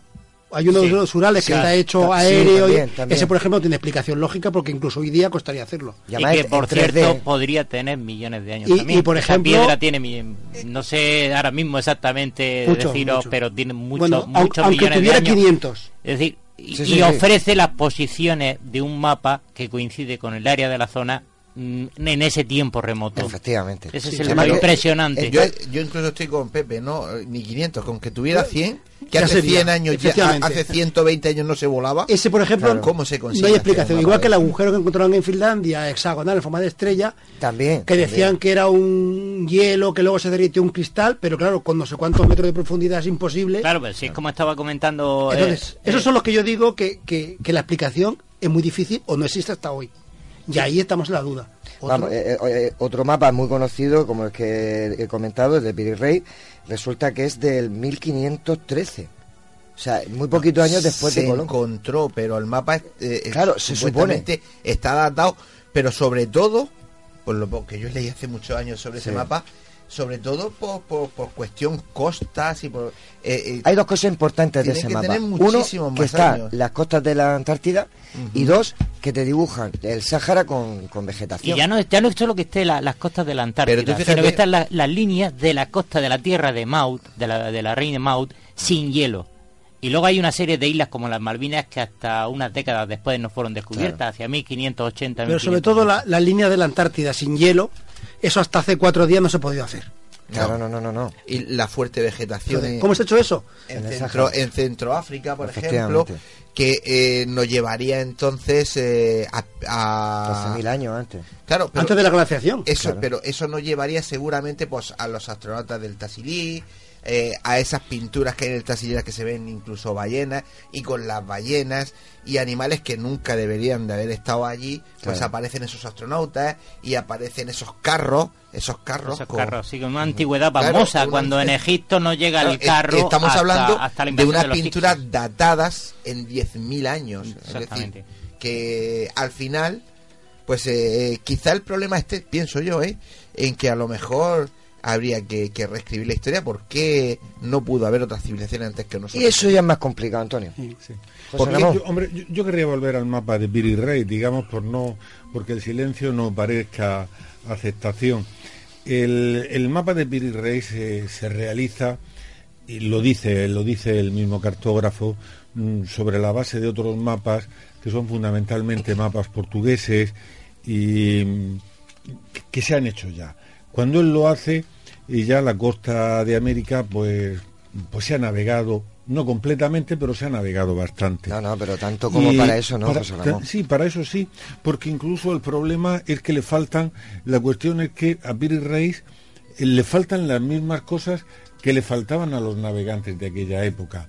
Eh, los ríos no están algunos adecuadamente puestos, Eh, por ejemplo, la isla de Cuba está puesta en, en vez de en horizontal, está puesta en vertical que era exactamente como la ponía Cristóbal Colón. ¿Por qué? Porque parece ser que Cristóbal Colón eh, quería, como quería demostrar que había llegado al Asia, pues mm, la dibujaba en vertical por como si fuese Zipango, el Japón. Y entonces eh, Piri Reis va y hace lo mismo. Y claro, mm, eso no cuadra con un conocimiento que tengas porque tú lo has visto desde el cielo si luego vas y te crees lo- si luego vas y te crees lo de Colón. Y mm, por último os dejo ya algunas cuestiones sobre la Antártida. Eh, probablemente no fuesen más que el que hay una parte final de la costa de Sudamérica eh, que se gira hacia la derecha y que mm, Piri Reis insiste en que son mapas portugueses y probablemente la insistencia no es, no es inocente. Eh, como, como saben ustedes, el- por el Tratado de Tordesillas, España y Portugal se repartieron las tierras de América en función de determinado meridiano. Entonces las tierras que quedaban al este eran de la corona de Portugal, las que quedaban al oeste de la corona de Castilla. Entonces los portugueses intentaban llevar pues todas las tierras que podían hacia el este y entonces se tuerce un poco América para que se haga. Y eso es lo que pone Piri Reis. O sea, no es necesario, cuadra con, la- con lo que se Claro, sabía en aquella época. eh, sí, es, es muy mm, correcto lo que estás diciendo, José Ramón, pero te voy a insistir en un detalle y esto yo no lo he dicho, lo han dicho cartógrafos geógrafo estadounidense. Hay una serie de investigadores prestigiosos y, con una reputación muy alta en geografía y en... Y, otro- y otros con muy poca reputación. No, bueno, yo me fío más de los que sí gozan de esa buena profesionalidad y ese buen hacer. Y, y incluso mm, John Hapgood, que escribió la, la teoría Es de los famosa que no de... tienen ninguna reputación. Bueno, se atrevió a, extrapolar con la teoría de la, de la- del, del corrimiento de la corteza terrestre para justificar lo del final de la glaciación. Pero bueno, fuera aparte de eso, mm, lo que te quería comentar es que la, proyección del cono sur de América, eh, digamos que es estudiada, no es accidental, no es solamente quizá por ese co- corrimiento que tú dices de tierras de Portugal por interés estratégico en la época, sino que aparenta ser por una proyección, digamos, eh, ortogonal. Eh, eh, un mapa es una proyección, al fin y al cabo, me explico, ¿no? Existe la proyección mercatoriana, que es la que primero emplearon los mapas, las más exactas medidas, y hay otra serie de proyecciones, y esta proyección es cónica. Esta proyección es cónica. Si tú hoy en día proyectas una vista moderna, digamos que mm, esto es interesante y yo lo he comprobado también, ¿eh? no solamente es que lo haya uno leído. Si nos elevamos mm, desde la vertical de, Egipto hacia el cielo, desde una posición determinada y, tomamos una foto desde el satélite a una cierta altitud, obtendremos esa silueta, ese contorno de América. Claro. Ese es el problema, que es una proyección eh, eh, estudiada, medida. Uno, uno, uno puede coger la proyección que quiera. El problema de Cuba pues sigue estando. Por ejemplo, la, la descripción de la zona del Caribe pues es muy mala. Es realmente mala porque no había mapas disponibles buenos en aquella época. Sin embargo, de las costas del Brasil, que los portugueses los habían viajado mucho, esa está muy bien dibujada. En definitiva, ¿qué es lo que dibuja Piri Reis? Lo que en aquella época sabía todo el Y tú mundo. has dicho Lo que ocurre es que él lo hace, él lo hace muy bien. e insisto, e insisto, y con esto termino el argumento porque si no nos vamos a prolongar mucho. Tú lo has dicho, son retazos. Él recoge trozos de mapas. Por un lado, esos portulanos portugueses que llegan hasta, hasta lo que Colón acaba de traer de información de Cuba. Por otro lado, vete a saber qué legajos obtiene para conformar ese atlas de la época. Quizá le faltaron muchos más trozos y quizá en ese podemos llegar incluso a sospechar que hubieran más trozos completando la costa del Pacífico y se hayan perdido. Y yo solo apuntaros a vosotros. Sabéis que soy muy amigo de Jesús Callejo. Y él precisamente de este tipo de mapas sabe muchísimo. Y estamos hablando de Billy Reis cuando hay algunos que son muchísimo más antiguos y de los que dicen, como bien dice Paco, que eh, ese mapa que se encuentra Billy Reis, que no es de él, el pirata, eh, ese mapa son es una copia de esos de esos eh, Claro. mapas todavía más antiguos. De hecho, Jesús en el primer congreso nuestro habló de, de- de esos mapas y creo traer de cabeza así unos 8 o 10 mapas mucho más antiguos que ese tan famoso de Piri Rey, ¿no? Sí, yo solamente quisiera puntualizar, porque bueno, aceptando, como dice José Ramón Pulpo, como animal de compañía, que- no, no, yo, yo no voy a poner en duda eso. Yo, yo entiendo varias cosas, que puede ser que sean copias de copias y, y que, eh, bueno, pues los reinos en aquella época pues se repartieran el pastel, lo entiendo hasta ahí. Pero hay cosas que no me cuadran, es decir, si Colón en 1492 descubrió la América, y estamos hablando de que eh, este señor en, mi- en 1513, estamos hablando que prácticamente pasan, nada, 10 años, 15 años. 21 años. Y con 21 años. aquellos medios de comunicación Claro, no, es que antes tenían Ferrari, tenían barcos transatlánticos que corrían mucho. No, no, no, no, no, no. Tenían barcos que iban muy despacio y que tenían que cartografiar muy despacio y que yo creo que en 20 años no tuvieron el tiempo necesario para cartografiar todo eso. Hombre, de todas formas, José Antonio, no se puede cartografiar ese, ese mismo mapa de Piri Rey, no se puede cartografiar con barcos costeando. No, no, no, ya, Es ya. Yo para- Si es que yo ya pongo eso, eso pongo la primera duda. Segundo, yo acepto de que no hayan ríos, que falten muchos detalles, que Cuba esté vertical y no horizontal, vale. Sí, eso lo entiendo. Si a mí lo que me sorprende no es eso, que esté mal. A mí lo que me sorprende que está, eh, lo que me sorprende es que está la costa de la Antártida, que el Sáhara me aparece con, con vegetación, cuando eso en esa época, ni antes ni después, nadie lo ha visto. Esas son las dudas que yo tengo con el, con el mapa. Pero para no encerrarnos con el mapa, si queréis damos una ronda última, vámonos al martillo, vámonos al instrumento de anti... Antiquetera. Ah, eh, Bueno, efectivamente. el martillo se ha demostrado que es falso. A ver, ¿por qué? Porque la porque la los científicos han demostrado que una arcilla que se queda reblandecida, que tenga millones de años, se puede endurecer con un martillo de ahora y entonces tú mides la antigüedad de la arcilla y efectivamente puede tener la arcilla 50 millones de años, pero el martillo es de ahora. Y eso lo han demostrado y precisamente ese objeto mm, está desestimado. Ahora, lo de anticitera, sí, eso no tiene una explicación lógica, pero el martillo El martillo está, por supuesto, porque además la madera que tiene no tiene la antigüedad que la arcilla. ¿Cómo es posible que el martillo no tenga la antigüedad de la arcilla? Si el martillo se encontró en la arcilla, se supone que se le cayó a la persona que lo dejó allí, tendría la misma antigüedad la, la, la madera que la arcilla, y no es así. Entonces en el extracto que se descubrió no corresponde a la El extracto es de aquella era, pero el martillo es posterior. Ah, vale, vale. A mí la, la máquina de antiquidad, desde luego, tienes que llamarnos a la fuerza mucho la Sí. atención. Está en el contexto griego, está en el contexto tolemaico, tolemaico posiblemente del siglo II, siglo III antes de Cristo. Es muy posible por su origen y por el tipo de medición astronómicas que hace, que es de- de- del sistema que se empleaba en, el- en el- en Egipto, que incluso pudiera haberla hecho, como algún investigador ha sugerido, pudiera ser obra de, de, de Arquímedes, gente de la talla de, de- de Arquímedes. Y no nos ha de extrañar, porque tiene grabaciones, las letras son eh, eh, no dejan de ser eh, griegas, está en un contexto, pero a mí particularmente lo que me sorprende de esta máquina, la otra anomalía que observo en la construcción es la precisión de los engranajes. Volvemos a lo mismo, estamos hablando de una época donde, bueno, pues se emplean unas limas de precisión para esas coronas dentadas, son pequeñas, y, y- y, bueno, si yo tú ves monedas en un museo, ves monedas griegas, ves monedas de la época y son tremendamente toscas. Y sin embargo, sí, sí, es a la hora de elaborar la maquinaria, sorprende, no deja de llamar la atención. No digo, ojo, vuelvo, a lo que pueda comentar, incluso comentaba en la entrevista Juan José Sánchez Oro.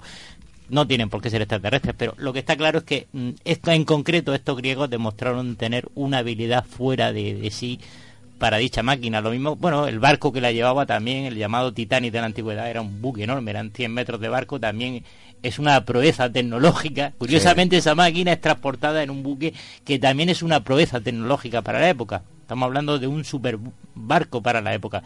Mm, hasta el siglo XIX se, conce- se- se concebía que un buque de más de 70 metros de eslora quebraría. Sin embargo, este tenía 100 metros.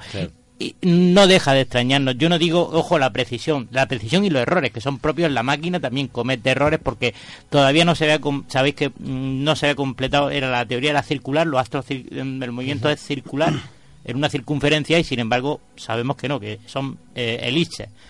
Y, y, y el error lo tiene corregido respecto a- al movimiento circular. Eh, eso es sorprendente. Sí, ese, ese es muy polémico. Ese sí que es uno que no. Pero vamos, ah, José Ramón. Yo quería, yo quería apuntar una cosa. Eh, había hablado del martillo fósil. A ver, el martillo fósil del que hablamos es el uno que es de Escocia. ¿No hay otro martillo fósil encontrado en Texas? Pregunto. Que yo sepa. Yo el que tengo aquí es de Escocia.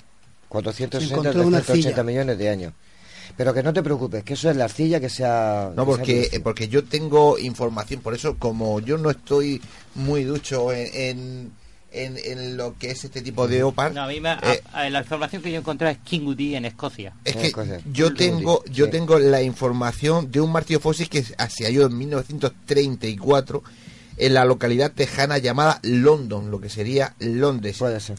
Y que parecía incrustado en el interior de una roca, lo que de principio pues, pues obligó a este Yo, a creo- este yo creo tipo que de estáis estudios. hablando del mismo y que el término de London es el que da lugar al error. Ah, Seguramente, ¿verdad? Y la- la- el que sea London se llame London Sí, y pero- uno puede situar London en Texas y el otro lo, lo, el otro lo sitúa en Escocia, ¿no?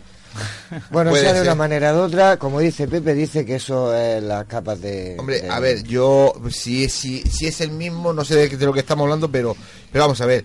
eh, este, este de Texas, según parece, el mango del martillo era de madera, pero dicha madera se encuentra petrificada. Lo mismo que los bosques, esos tejanos que son tan famosos, que están petrificados también. Yo creo que el martillo que hablaba él me parece que está en Irlanda. Yo ese no lo conozco. No sé, yo ya te digo, es que tengo de Escocia. De Escocia, de Escocia. Entre 460 y 360 millones de años. Solo el estudio de, de- de Claro, esa, de esa roca, de esa piedra. La pero, antigüedad. pero según la información que yo en su día obtuve de este caso, eh, eh, el martillo, lo que es el, el mango de madera, se transforma en carbón y está en el mismo sustrato que esos bosques eh, tan famosos de Texas, que son, mon- son un montón de bosques tejanos, que todos es- esos árboles se, también estaban transformados en carbono. Es decir, que por eso ellos pensaban Claro. que tenía que ser de la época. Y según parece, según parece, ¿eh? yo por eso lo pongo todo en duda. Incluso el, el hierro, la cabeza del martillo, estaba como, como fosilizada, como unida, como fundida con, con la roca. Claro, es que, es que aquí es donde, donde la peinan. Este es un aspecto muy delicado porque debemos conocer a fondo ese- Escucha, ese dato, y, y ese- según, claro, según los datos que yo en ese momento eh, estuve buscando, eh, cuando le hacen los análisis a ese hierro, es de una pureza de un 97-98%. Es decir, ese hierro, ese hierro en pleno siglo XXI hoy día costaría trabajo obtenerlo. Va- Vamos a verlo. Entonces, entonces si, si fue encontrado en 1935, voy a decir que, que fuese encontrado en 1934 o 35 y que de verdad pues se colara por una raja, por lo que fuera, se fuese a, este- a ese sustrato de, de tantos de tantos años.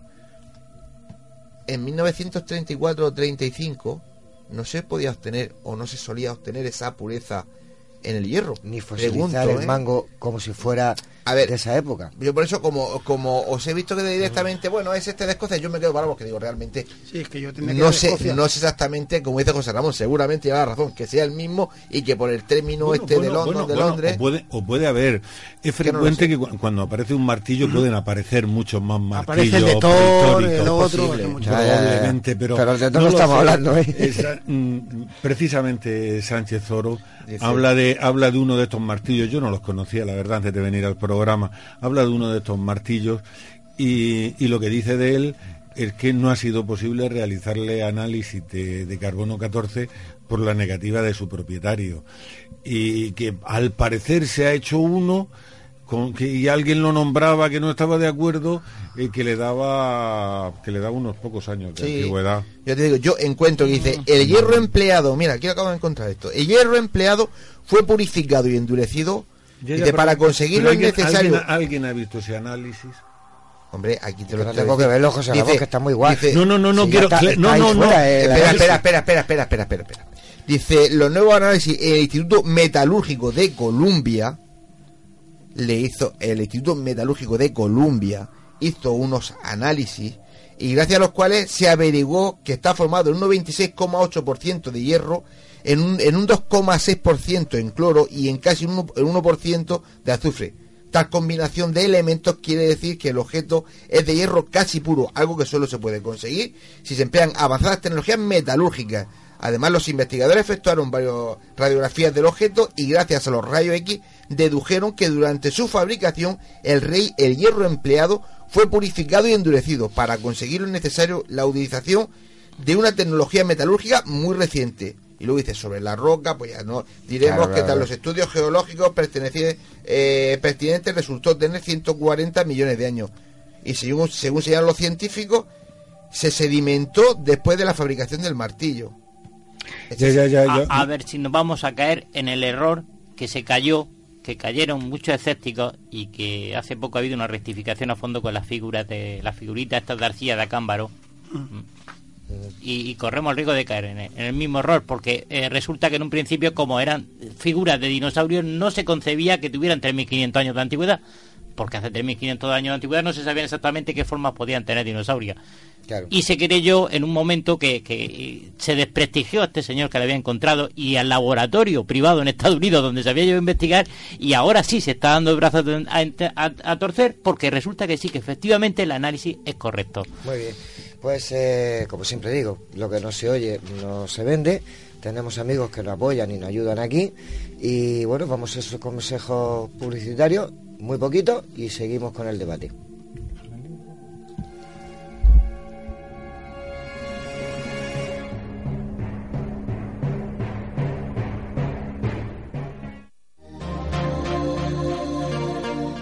Cibercopy, copistería, papelería, impresiones A4, A3, autoservicio de impresión, encuadernaciones, plastificaciones, tesis doctorales y mucho más.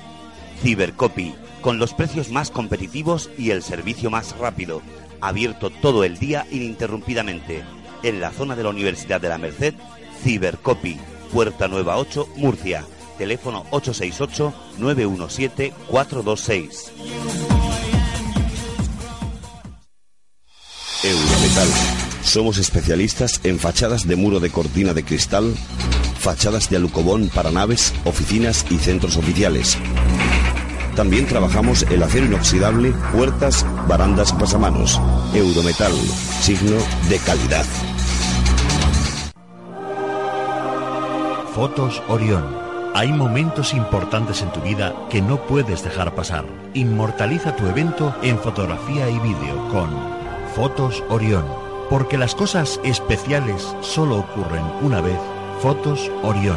Profesionalidad y confianza. Calle La Gloria número 32, frente a Antiguo Tornel, La Alberca, Murcia. Teléfono 868 94 30 13. Desde ahora, el autobús es un tranvía y el tranvía es un autobús. Con el nuevo Bono Murcia podrás combinar tranvía, autobuses urbanos y de pedanías. Todo el transporte público en un solo bono. Infórmate del nuevo Bono Murcia en www.mutrans.es. Todo el transporte en tu mano. Concejalía de Tráfico y Transportes, Ayuntamiento de Murcia y Comunidad Autónoma de la Región de Murcia.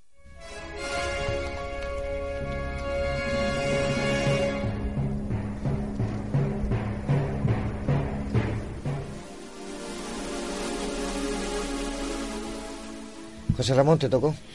Vamos a ver, yo, yo me voy a, a- a fiar solo de la autoridad precisamente de Juan José Sánchez Oro. Tengo su libro aquí en la mano, porque ya digo que no lo Es conocía mío. apenas. El libro es tuyo, efectivamente. Aquí mm, habla, habla precisamente él de que estos análisis que se hicieron sobre el martillo, lo- estos laboratorios negaron que se hubiesen realizado allí y que si se habían hecho lo habría hecho algún particular, pero que no lo habían hecho ellos. Aquí lo tenéis, esta es la página 51. Yo no lo sé, la verdad. Yo tampoco. Yo no, yo no lo sé cómo lo hicieron, pero creo que creo que la prueba evidentemente corresponde a quien afirme algo. O sea, que no somos los que te- te- tengamos duda de lo que es, lo que tengamos que demostrar que no son. Quien lo sea, que lo demuestre. Pero además, y perdonar un segundo, es que querría decir que a, a- a mí no me gusta saber que yo vengo participando aquí y raramente hablo de que algo pueda no ser cierto. En general tomo las cosas con el máximo respeto, igual que tomo estas. Pero mm, es tremendo en el campo de estos objetos fuera del tiempo la cantidad de falsificaciones y de mala información que hay. Los cráneos de cristal que parece que eran falsificaciones. Yo me he encontrado y he perdido muchas horas buscando en el tema de los vasos taladrados por los egipcios con unos taladros especialmente hechos, pues se habla de unos informes, de un informe Baker de un ingeniero inglés que después de pasar muchas horas buscando resulta que ese informe no existe, pero se da como prueba de autoridad en diversas páginas en las que uno se citan y el otro la cita porque el otro cita la página y como la citamos varios y nos citamos unos o a otros, resulta que al final ese informe Baker existe cuando no existe en ningún sitio. Eh, sorprendentemente, tú vas a Egipto y los, los taladros, eso es un opart. Yo los considero, parece, y tú vas al mismo valle de Giza, mucha gente los fotografía. Los Sí, turistas señor. van allí y están a la vista de todo el mundo. Y esos taladros puedes ver a simple vista las vueltas, el paso de roca que tienen. Y, y hay mucha gente que lo ha analizado y lo ha estudiado y les ha sorprendido. Desgraciadamente, por donde no encontramos puntas, siempre que estos informes desaparecen, es porque se han hecho en laboratorios y en instituciones privadas. Porque las públicas, las universidades públicas, por ejemplo en España, no quieren mojarse nunca con el tema.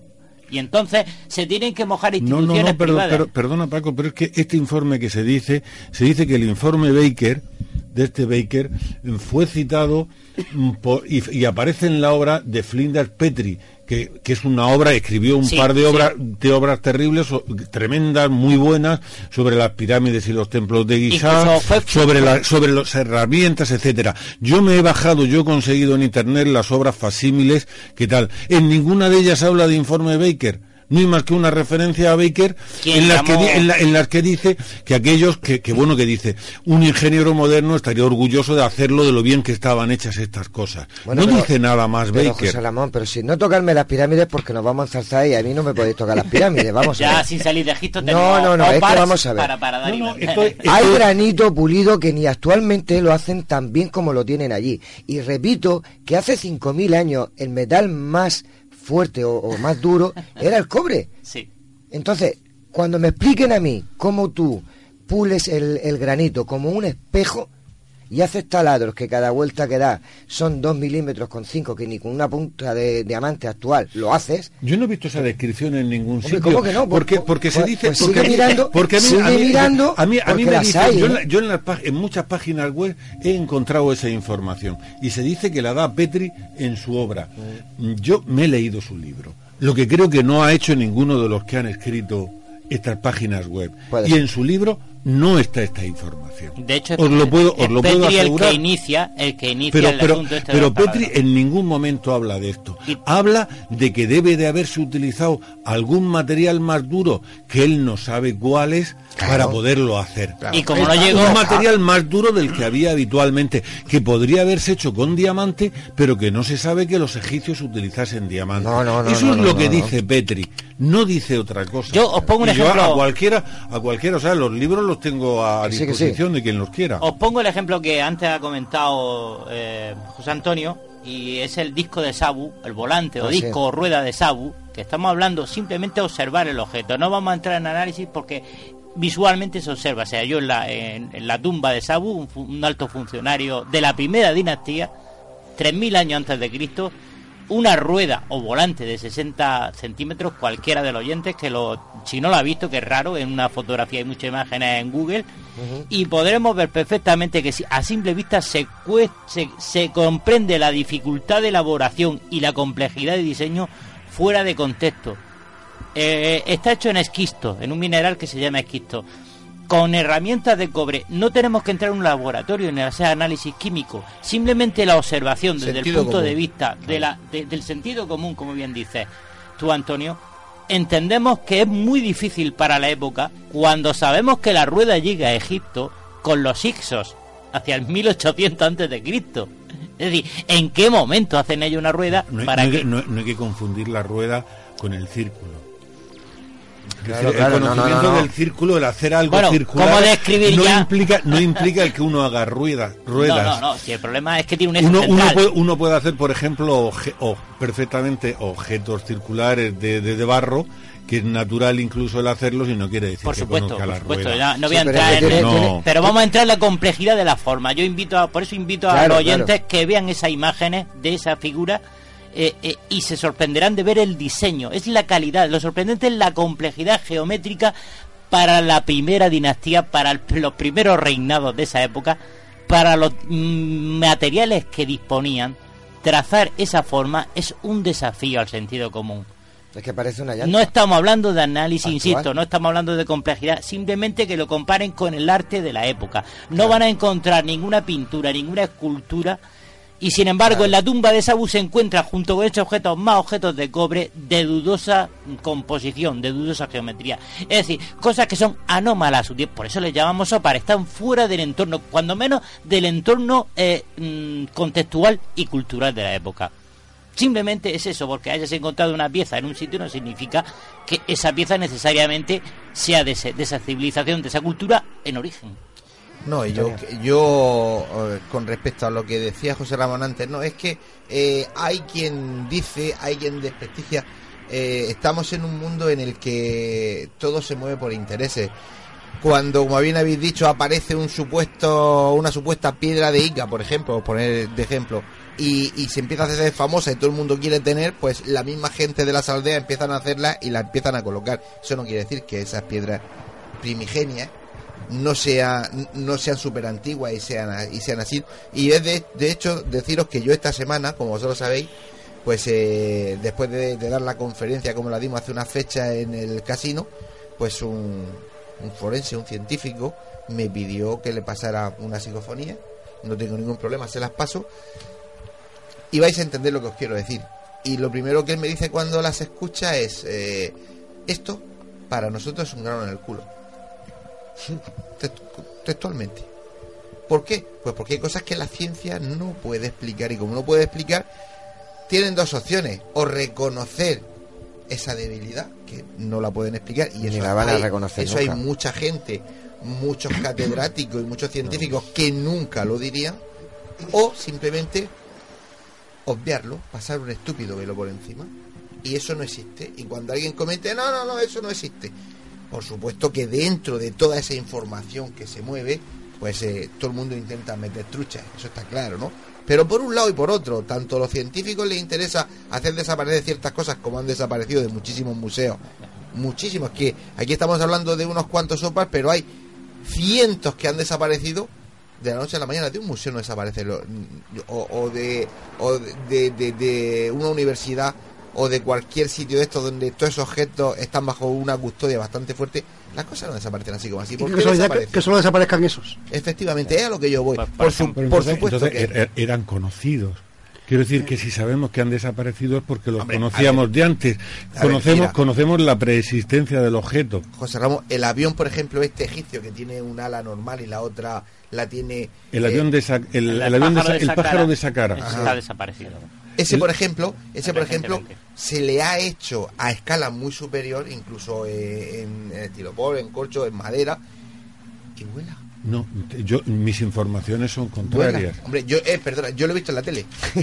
No, no, tú, en la te- tele. tú en la- tú en la tele, que supongo que, supongo, no lo sé, dime lo que has visto, pero Yo probablemente, no sé si lo que has visto es el verdadero avión o una simulación que hay No, no. que dicen que se hizo en la Universidad han, de Liverpool. Han cogido, han cogido lo que son las medidas del avión, toda, toda la aerodinámica del avión, y, Y vuela. y- y han hecho aparatos que vuelan. E No, igual que, igual no, que ta- también los aviones son copia de los, de Claro. los pájaros, o sea, porque no sí, pueden claro, haberlo. incluso- incluso- Sigo diciendo, Reco- insistiendo en lo del timón. Timón de cola de un pájaro horizontal. Este lo tiene vertical, Vertical. y la ala es completamente Parece- parece un halcón, ¿eh? Yo Bien, eso bien, no lo yo veo recordar, eh, eh, recordarme momento, porque, momento, porque os he dicho que no soy no soy muy ducho en esto. Existe también, creo, en Sudamérica una especie de avión, una especie con una con una cabeza un poco más grande que que, eh, que- Son los famosos avioncitos pequeñitos que se Sí, supone que representan. eso- esos pequeños. Te- ahí, Yo, ahí lo eh, tendréis. lo he visto, libro. yo he visto documentales de ellos, de científicos haciéndolo. Y dicen que donde estaba toda la cabeza ahí, ahí es donde estaba Esto pues, sí, el sí están donde estaba el motor y que una vez hecho le ponen un motor y yo lo he visto volar.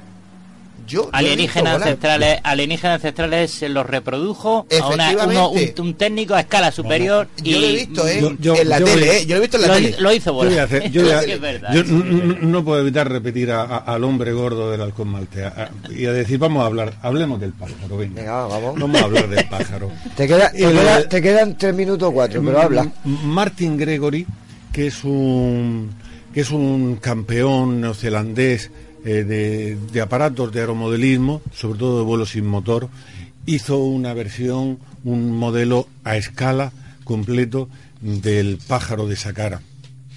Le hizo incluso algunas modificaciones para hacerlo más aerodinámico. Hizo en total cuatro versiones. Eh, su conclusión es que volaba aproximadamente eh, como un ladrillo con alas y que no era posible y que podría ser un juguete. Parece ser que no era un juguete. Pero, José Ramón, se han eh, encontrado, se han encontrado, termino ya, se ha encontrado una estela, os la puedo mostrar aquí, pues la tengo en el ordenador, pero la, la pueden encontrar en la que en los mástiles de los barcos aparecía este objeto, pues probablemente usado como una veleta, pues para ver el viento o algo así, pero en los barcos que iban por el Nilo aparecen tres barcos en la estela, tres barcos con este pájaro. Pero, en- en José la- Ramón, mástil. mi- Por eso tiene agujeros. Mi, mi pregunta es, mi pregunta es, entonces, ¿quién lleva razón? ¿El que lo fabrica y demuestra delante de cámaras que vuela? Este, este- ¿O este- este? este- este señor lo hizo también. No, no, ya, ya, pero, ¿qué- pero vamos a ver. Yo no, yo, no, yo, no, yo no he visto eso. Yo he visto un señor que dice que en la Universidad de Liverpool lo hizo en un, y he visto una, simula, una simulación. No sabemos el aparato cómo lo hizo, porque, porque, porque la verdad es que he visto el vídeo. Y ¿cuál el vídeo, y el vídeo, y- no, no, el- es que ese vídeo da muy poca información. Pero ¿cuál de llevar, cuál lleva razón? Porque Vamos, yo- vamos a hacerlo. Yo he visto, el- diría, yo he visto el aparato, no, yo he visto el vamos, aparato va, volando. hacemos- Paco, hacemos- tú también lo has hacemos- visto. hace- vamos a hacer, yo vamos a pedirle, el vamos a pedirle pero- a algún aeromode- algún aeromodelista de la de la región que nos haga un que nos haga un pájaro y comprobamos igual. Sí, no, pero no de- ma- podríamos hacer la no mala idea. Yo, Bueno, yo- yo también faltado aquí unos par muy interesantes que sí, son, que sí son muy complejos, que son los de escritura. Sí. Escrituras que jamás se han podido descifrar, ni a día de hoy con los mayores ordenadores, eh, dibujos en, de un dinosaurio en un, en un capitel Sí, junto con animales cuando no se salía a comer los dinosaurios y están allí tallados. Señor. Esas cosas de escritura son quizás más, digamos, mucho más intrigante que los objetos que se en pueden encontrar que se norte- puedan en el norte falsificar. de Perú, en el escritura norte de Perú y pinturas. En el norte de Perú tenemos una escena de caza rupestre con dinosaurios. Y no se trata de ninguna falsificación, incluso Juan José Sánchez Toro la, la conoce, algunos investigadores españoles han estado en la zona investigando aquello. Es un más. Y sí, tenemos dinosaurios en, Sud- en Sudamérica, en Pero es que hasta hace poco no se sabía comer un dinosaurio porque no eran capaces de reproducir la forma del dinosaurio con los huesos. Eso sí que es de, de- de nada. Entonces, que tú encuentres un capitel con un dinosaurio pintado junto con otros animales de hace y- un montón de años, eso sí que, es intrigante. Y que tú encuentres un dinosaurio en una piedra de Ica que la ciencia no lo conozca. Y las piedras y- de Ica tienen muchos problemas con las que son y años no, pero, pero bueno hay piedras de Ica en la que aparece un tipo de dinosaurio que no se conocía eh, cuando todo el mundo de las piedras de Ica y que años después han aparecido fósiles A- a nosotros- de ese tipo de, de, de dinosaurio ¿no? Cu- Cuando hemos estado trabajando con proyectos Salvanasca nos sorprendió que una de las piedras de Ica, de las más antiguas, de las primeras, eh, aparecieran mm, dibujos de las pistas de Nazca y claro, esos dibujos estaban un poco a la- escondidos en aquel momento porque hasta que no se empezó a sobrevolar la zona pues no se empezó a apreciar de verdad esos dibujos. Claro. Y A mí estaban ahí escrituras son de las que me llaman la atención. Y el cráneo de- eh, soviético, el cráneo que encontraron, el cráneo de, Mo- de Moyá, me parece que es Moyá o algo de eso, de un millón de años, con un disparo en el cráneo. ¿Eso lo habéis visto eh, lo habéis leído alguna yo, vez? o yo no? sí, pero, pero también lo he hablado precisamente con un amigo nuestro, con Alfonso Sánchez del Mosilla, y dice que ese tipo de agujero lo podía hacer una flecha.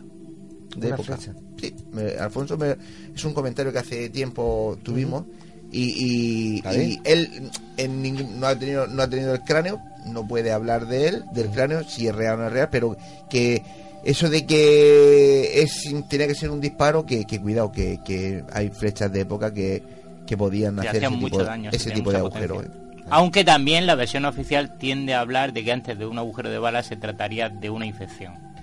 También se ha dicho eso. Como una infección, ¿por qué? Eso dicen. Yo no, no soy médico, O sea, no puedo, uno no puedo para- cuando- argumentar eh, ni cuando, justificar. cuando hay posibilidades científicas de explicarlo, ya crea la duda. Tú haces un OPAR y sale una cosa extraña, pero puede que pueda suceder por alguna otra cosa, entonces OPAR queda como, como los que he dicho, eh, desacreditados polémicos. Porque no se puede saber. Ahora, cuando algo no tiene explicación, son los interesantes. Que ahí me digas que un pájaro vuela no vuela, que puede ser un halcón, pues bueno, puede ser. Pero cuando sale un agujero en forma de estrella, Claro. o una escritura Bueno, O se, una aca- pintura. se acabó. Y Eso. hasta, hasta aquí hasta aquí hemos llegado. Paco, tu conclusión muy rápida, por Mi favor. conclusión muy rápida es muy sencilla. Sé que existen OPAs falsos, sé que existen falsificaciones, pero nos quedan muchas dudas razonables y, y que están ahí a simple vista para observarse. O sea que merece la pena seguir estudiando y avanzando y animar a los de arriba, a la ciencia y a todo el mundo que profundice en ello. José Ramón. Sí, yo creo, yo creo que, que- que en el tema de los OPAR es un, todo un revolutum frecuente en el que se mezclan las cosas. Por un lado tenemos, porque, porque no veo el objeto, salvo el decir que hay cosas que están fuera de época. Por un lado eh, se meten objetos que vendrían a demostrar que ha habido como unas civilizaciones anteriores con unas tecnologías muy avanzadas. Por otro lado, que el hombre ha caminado descalzo junto con los dinosaurios, lo que vendría a decirnos porque el hombre ha salido hace cuatro días y mm, claro, esto no cuadra. Eh, Yo creo que los que los buscadores de OPAR, el primero deberían decidir qué línea es la que quieren seguir. Muy bien. Pepe. Yo pienso que, que ¿por qué no otras, otras civilizaciones anteriores a la nuestra? No puede que haya desaparecido, como la nuestra podría desaparecer mañana y quedar el resto para los futuros. Pero los OPAR hay que poner en duda todos aquellos que tengan una posible explicación científica, pero siempre están los verdaderamente misteriosos. Antonio. Eh, yo estaba con, creo que con Paco, ¿no? Lo que buscamos aquí en este tipo de debates, sobre todo, es llamar la atención de la gente que nos escucha y que empiecen a investigar, ¿no? Nos hemos dejado muchísimos. Muchísimo, A mí, por ejemplo, lo de el trilobites, este es, es brutal, ¿no? La de la de Antílope Spring en, en Utah. Porque vale, me da igual que la sandalia, eh, la huella, la sandalia sea de hace 15 días. Pero es que el trilobite este desapareció hace 280 millones de años. Y, esa huella está con ese bicho en ese pie. Vamos a obviar que al lado hubiese, como habían, eh, huellas de dinosaurios. Me da igual. No, me quedo con la sandalia. ¿Cómo un bicho que desapareció hace 280 millones de años puede estar en la suela de una sandalia? Ah, misterios de la vida. Yo para terminar simplemente voy a decir lo que, bueno, casi siempre por, por mi línea, vamos, que, creo que no hay muchísima desinformación. No creo que todo sea verdad ni todo sea mentira. Por una sencilla razón, porque de ser así, aunque sea solamente un objeto, de todos los que hemos nombrado, uno, uno nada más, se tambalearía prácticamente la, historia. La historia habría que reescribirla. Y, yo creo que hay muchísima gente que no está dispuesta a reescribir la historia. Pero lo más importante, como siempre me gusta terminar, eh, bueno, mi, mi, tertulia de debate, que la vamos a llamar ya así, tertulia de debate, es que lo más importante que ustedes saquen, después de oírnos y después de investigar, que es muy importante por su cuenta, saquen sus propias conclusiones.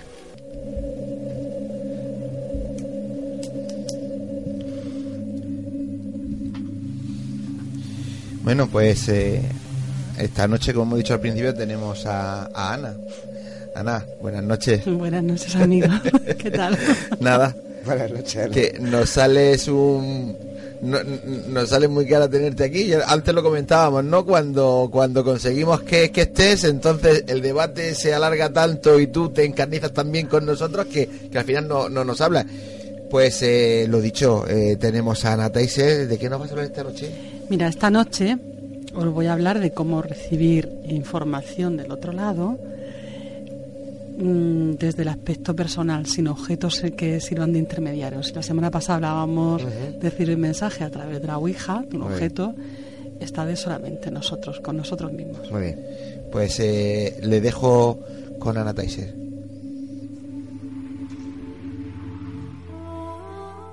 Están escuchando Némesis Radio con Antonio Pérez y José Antonio Martínez.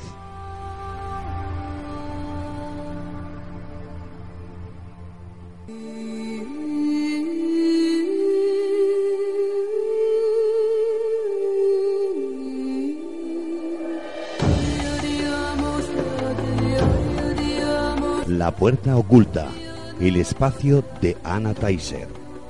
Secretos ancestrales, la vida y la muerte, otras dimensiones, realidades paralelas.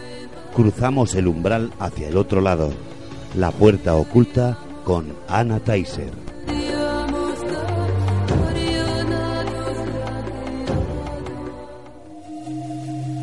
Ya hacía tiempo que no escuchábamos esa cabecera, ¿no? Pues, eh, Ana, cuando quieres. Mira, eh, eh, hay mucha gente que viene a mí muy preocupada porque ha aprendido a canalizar, a, traer esa información de lo que llamamos archivos acásicos y está recibiendo una serie de, de mensajes algunas veces son muy espirituales, pero otros llevan encubierto pues una gran preocupación. Y yo quería hoy pues hablar de aquello de aquello que nos interesa, bueno, mm, se trata de, canalizar, significa conectar con nuestro ser de luz, con nuestro guía espiritual. Pero también es verdad que cuando tú has aprendido esa técnica, es una técnica, bueno, es relativamente fácil, pero requiere un gran entrenamiento. Casi todos podemos acceder a esa información, porque eso está en nuestro plan de vida. Pero es verdad que algunas veces cuando aprendes, hay interferencias, igual que las hay cuando utilizas la Ouija o cualquier otro medio, cuando tú estás disponible y tú eres el canal, también hay otros seres que están desencarnados, que no son el objetivo de, la canalización, pero que necesitan también dar ese tipo de mensajes. Entonces lo que yo le quiero decir a la gente es que bueno, que, no se preocupe, que, lo que tenemos que hacer es seguir con esa técnica de entrenamiento y si acuden a ti esos seres que están desencarnados, que, que por su apego a la materia necesitan una voz, un cuerpo por el que hablar, la solución sería muy fácil. Se trata de decir, este no es mi plan de vida, no te doy permiso, no te doy permiso, no tienes permiso para entrar en mi cuerpo energético y, exigir que te, dé, que te preste mi voz, que te preste mi cuerpo. Y todos sabemos de lo que estamos hablando en este momento. Una posesión, ¿no? Sí, bueno, estuviésemos hablando con el Padre Ángel, diríamos, pues a lo mejor vente y hablamos de exorcismo, pero no, no, no, no hay que infundar miedo ni transmitir miedo ni muchísimo menos, todo lo contrario. Se trata de, ser un canal puro, de tener la conciencia muy tranquila y saber que con, el entrenamiento y la técnica adecuada tú vas a lograr recibir ese mensaje de tus seres de luz. Sí, pero mm, tú hablas de entrenamiento, de técnica, ¿y eso cómo se consigue? Bueno, hay unas técnicas, los que llevamos muchísimo tiempo haciéndolo, hay unas técnicas que son, ya te digo, es, son relativamente fáciles y se trata de entrenar. Pues sobre todo también se trata de subir la vibración del ser. Subir la vibración a través de meditación, meditación y meditación. Cuando tú estás trabajando en la meditación ya un tiempo, te es mucho más fácil acceder, a esos planos de conciencia que es a través de, de esos planos de conciencia muy superior, de una frecuencia superior, es ahí donde se sitúan los seres de luz, nuestros guías espirituales. Una vez que logremos saber hacerlo, pues es mucho más fácil. Sí, pero seguro que nuestros clientes estarán diciendo, vale, pero ¿y eso cómo se hace? Pues no tenemos tiempo, tenemos media hora. No, tenemos aproximadamente cinco minutos. Mira, esta mañana, el, esta mañana, no, perdona, el viernes, el martes yo di una, un taller, una conferencia taller, y al día siguiente, no, al otro, me, llama, me llamaron varias personas para felicitarme y eso, pero también hubo una persona que, que fue muy curioso, me dijo, Ana, dice, quiero, mm, quiero decirte algo que no, no tuve tiempo de comentarte. Toda la vida queriendo canalizar, he ido a tantos sitios, dice, ¿y cuál fue mi sorpresa? Dice, yo creí que iba a una conferencia y me enseñaste a canalizar. En una hora y media o dos horas que duró la conferencia, dice además solo por un euro, que es lo que piden allí para gastos de, de luz y de limpieza y eso. Dice, salí, dice, vamos, le dije, ¿te, pareció bien la técnica? Sí, la voy a seguir practicando. Es una técnica muy sutil. Es, es a nivel, se hace con visualización y sobre todo con muchísima em, capacidad de, elevar la vibración. O sea, eso es un trabajo previo. Lo que yo quiero decir aquí a todos nuestros oyentes, porque hay gente que ha llamado y ha preguntado, di esto en la radio.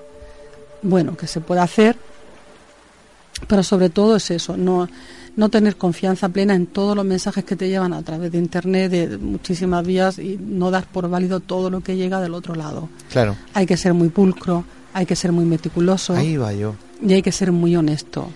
Y hay que despojarse de todos los egos. Porque el momento que tú entras a trabajar en la canalización con el ego, lo que, sucede, lo que sucede es que viene también pues lo que yo le llamo el empacho del canalizador. O sea, toda la información que me viene la suelto, la escribo, la cuelgo y muchísimas veces lo que estamos haciendo es confundir más. Hay que ser muy responsable. Y que la objetividad hay que entender que no existe porque no, las personas no somos objetivas. No, somos objetivos. Nos intentamos aproximar todo lo que podamos a ella, pero no somos objetivos. Como tú dices, cualquier canalizador es de su padre y de su madre y, todos quieren o estar en posesión de la verdad y eso también confunde a la gente. Sí, debemos de ser muy responsables. Los que tenemos este, este trabajo, esta vía de comunicación, yo siento que tenemos que ser muy, muy responsables y antes de comunicar algo asegurarnos muy bien de que esa persona nos ha preguntado, de que tenemos el permiso de esa, de esa persona para preguntar.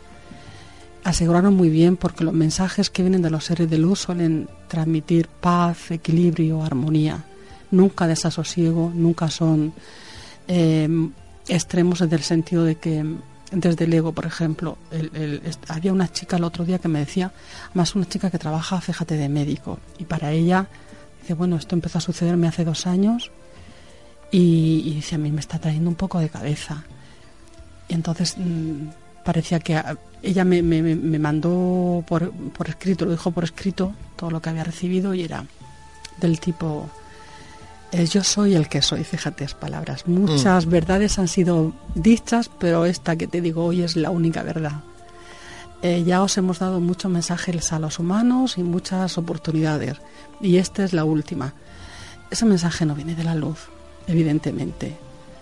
Entonces hay mucha gente, pues bueno, que se siente en posesión de la verdad, como tú has dicho, y lo difunde, lo coloca, y lo único que hace es transmitir el miedo. Pues eh, eh, tenemos que seguir ahondando en eso porque tengo ganas de que hablemos eh, de también ese tipo de gente que hablábamos antes que quiere difundir pues su verdad y que además de confundir a la gente incluso les cobran, le hacen entonces a mí me parece me parece feo, ¿no? Yo creo que que una persona debe de cobrar por su trabajo, pero por su trabajo, pero pero nunca por un don, ¿no? No creas, Antonio, yo, yo no estoy tan no, estoy tan conforme con eso. Vamos a ver, cada uno tiene una cualidad. Yo siempre pongo un ejemplo, por ejemplo, el que tiene la cualidad de ser médico, pues cobra por su trabajo, se, se forma, se, se profesionaliza y bueno, es su don, su don es de esa vocación. El que hace, el que es un ingeniero maravilloso, eso es su don. El que, claro, el que hay Tenemos- cocineros maravillosos y tienen ese don. Tenemos que hablarlo porque hoy ya no nos queda tiempo. Y quiero que, como hace tiempo que no vienes, des el, tu número de teléfono para que la gente te llame. Venga, mi número de teléfono 609 640451. 609 64 0451. Perfecto. Eso es. ¿Por aquí o por el Nemesis Radio, por el Facebook? Sí, Efectivamente. por la dirección del, del programa. Pues eh, Ana, muchísimas gracias por estar aquí Bueno. esta noche. De nada, a vosotros, como siempre. Eh, pero ya no, no tenemos No, no, más, ya- no tenemos más tiempo. tiempo.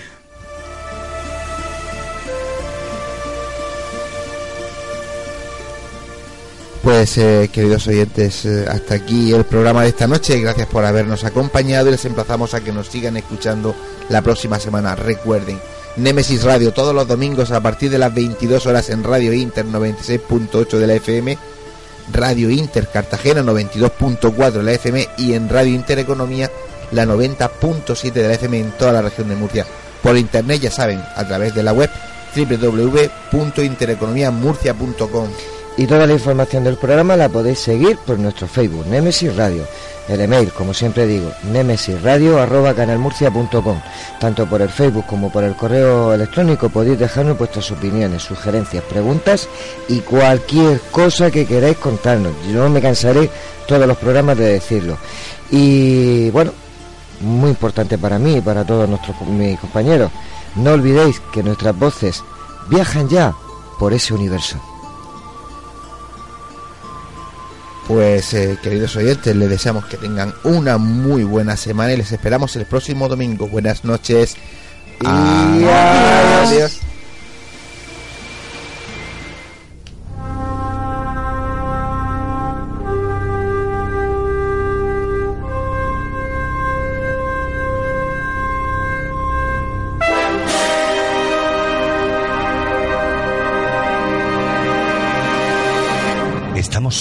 En el universo? ¿Quiénes son los verdaderos artífices de las pirámides? ¿Hay vida extraterrestre? De ser así, ¿es posible que ya estén entre nosotros? Psicofonías, Ouija, ¿nos hablan los muertos? Némesis Radio, viajando a lo desconocido, sobrepasando el horizonte de la conciencia. Némesis Radio, programa dirigido y presentado por Antonio Pérez y José Antonio Martínez. Todos los domingos a partir de las 10 de la noche en Radio Inter y en Radio Intereconomía Región de Murcia, Némesis Radio.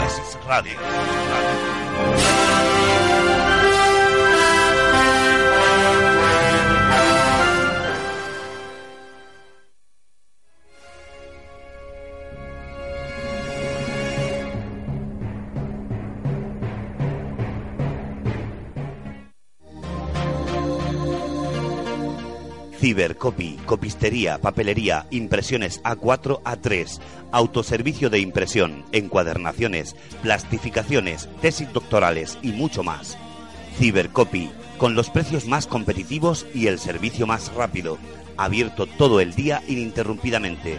En la zona de la Universidad de la Merced, Cibercopy, Puerta Nueva 8, Murcia. Teléfono 868-917-426. Eurometal. Somos especialistas en fachadas de muro de cortina de cristal, fachadas de alucobón para naves, oficinas y centros oficiales.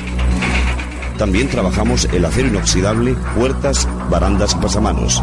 Eurometal, signo de calidad. Fotos Orión. Hay momentos importantes en tu vida que no puedes dejar pasar. Inmortaliza tu evento en fotografía y vídeo con Fotos Orión. Porque las cosas especiales solo ocurren una vez. Fotos Orión. Profesionalidad y confianza. Calle La Gloria, número 32, frente Antiguo Tornel, La Alberca, Murcia. Teléfono 868 94 30 13. Desde ahora, el autobús es un tranvía y el tranvía es un autobús. Con el nuevo Bono Murcia podrás combinar tranvía, autobuses urbanos y de pedanías. Todo el transporte público en un solo bono. Infórmate del nuevo bono Murcia en www.mutrans.es. Todo el transporte en tu mano. Concejalía de Tráfico y Transportes, Ayuntamiento de Murcia y Comunidad Autónoma de la Región de Murcia.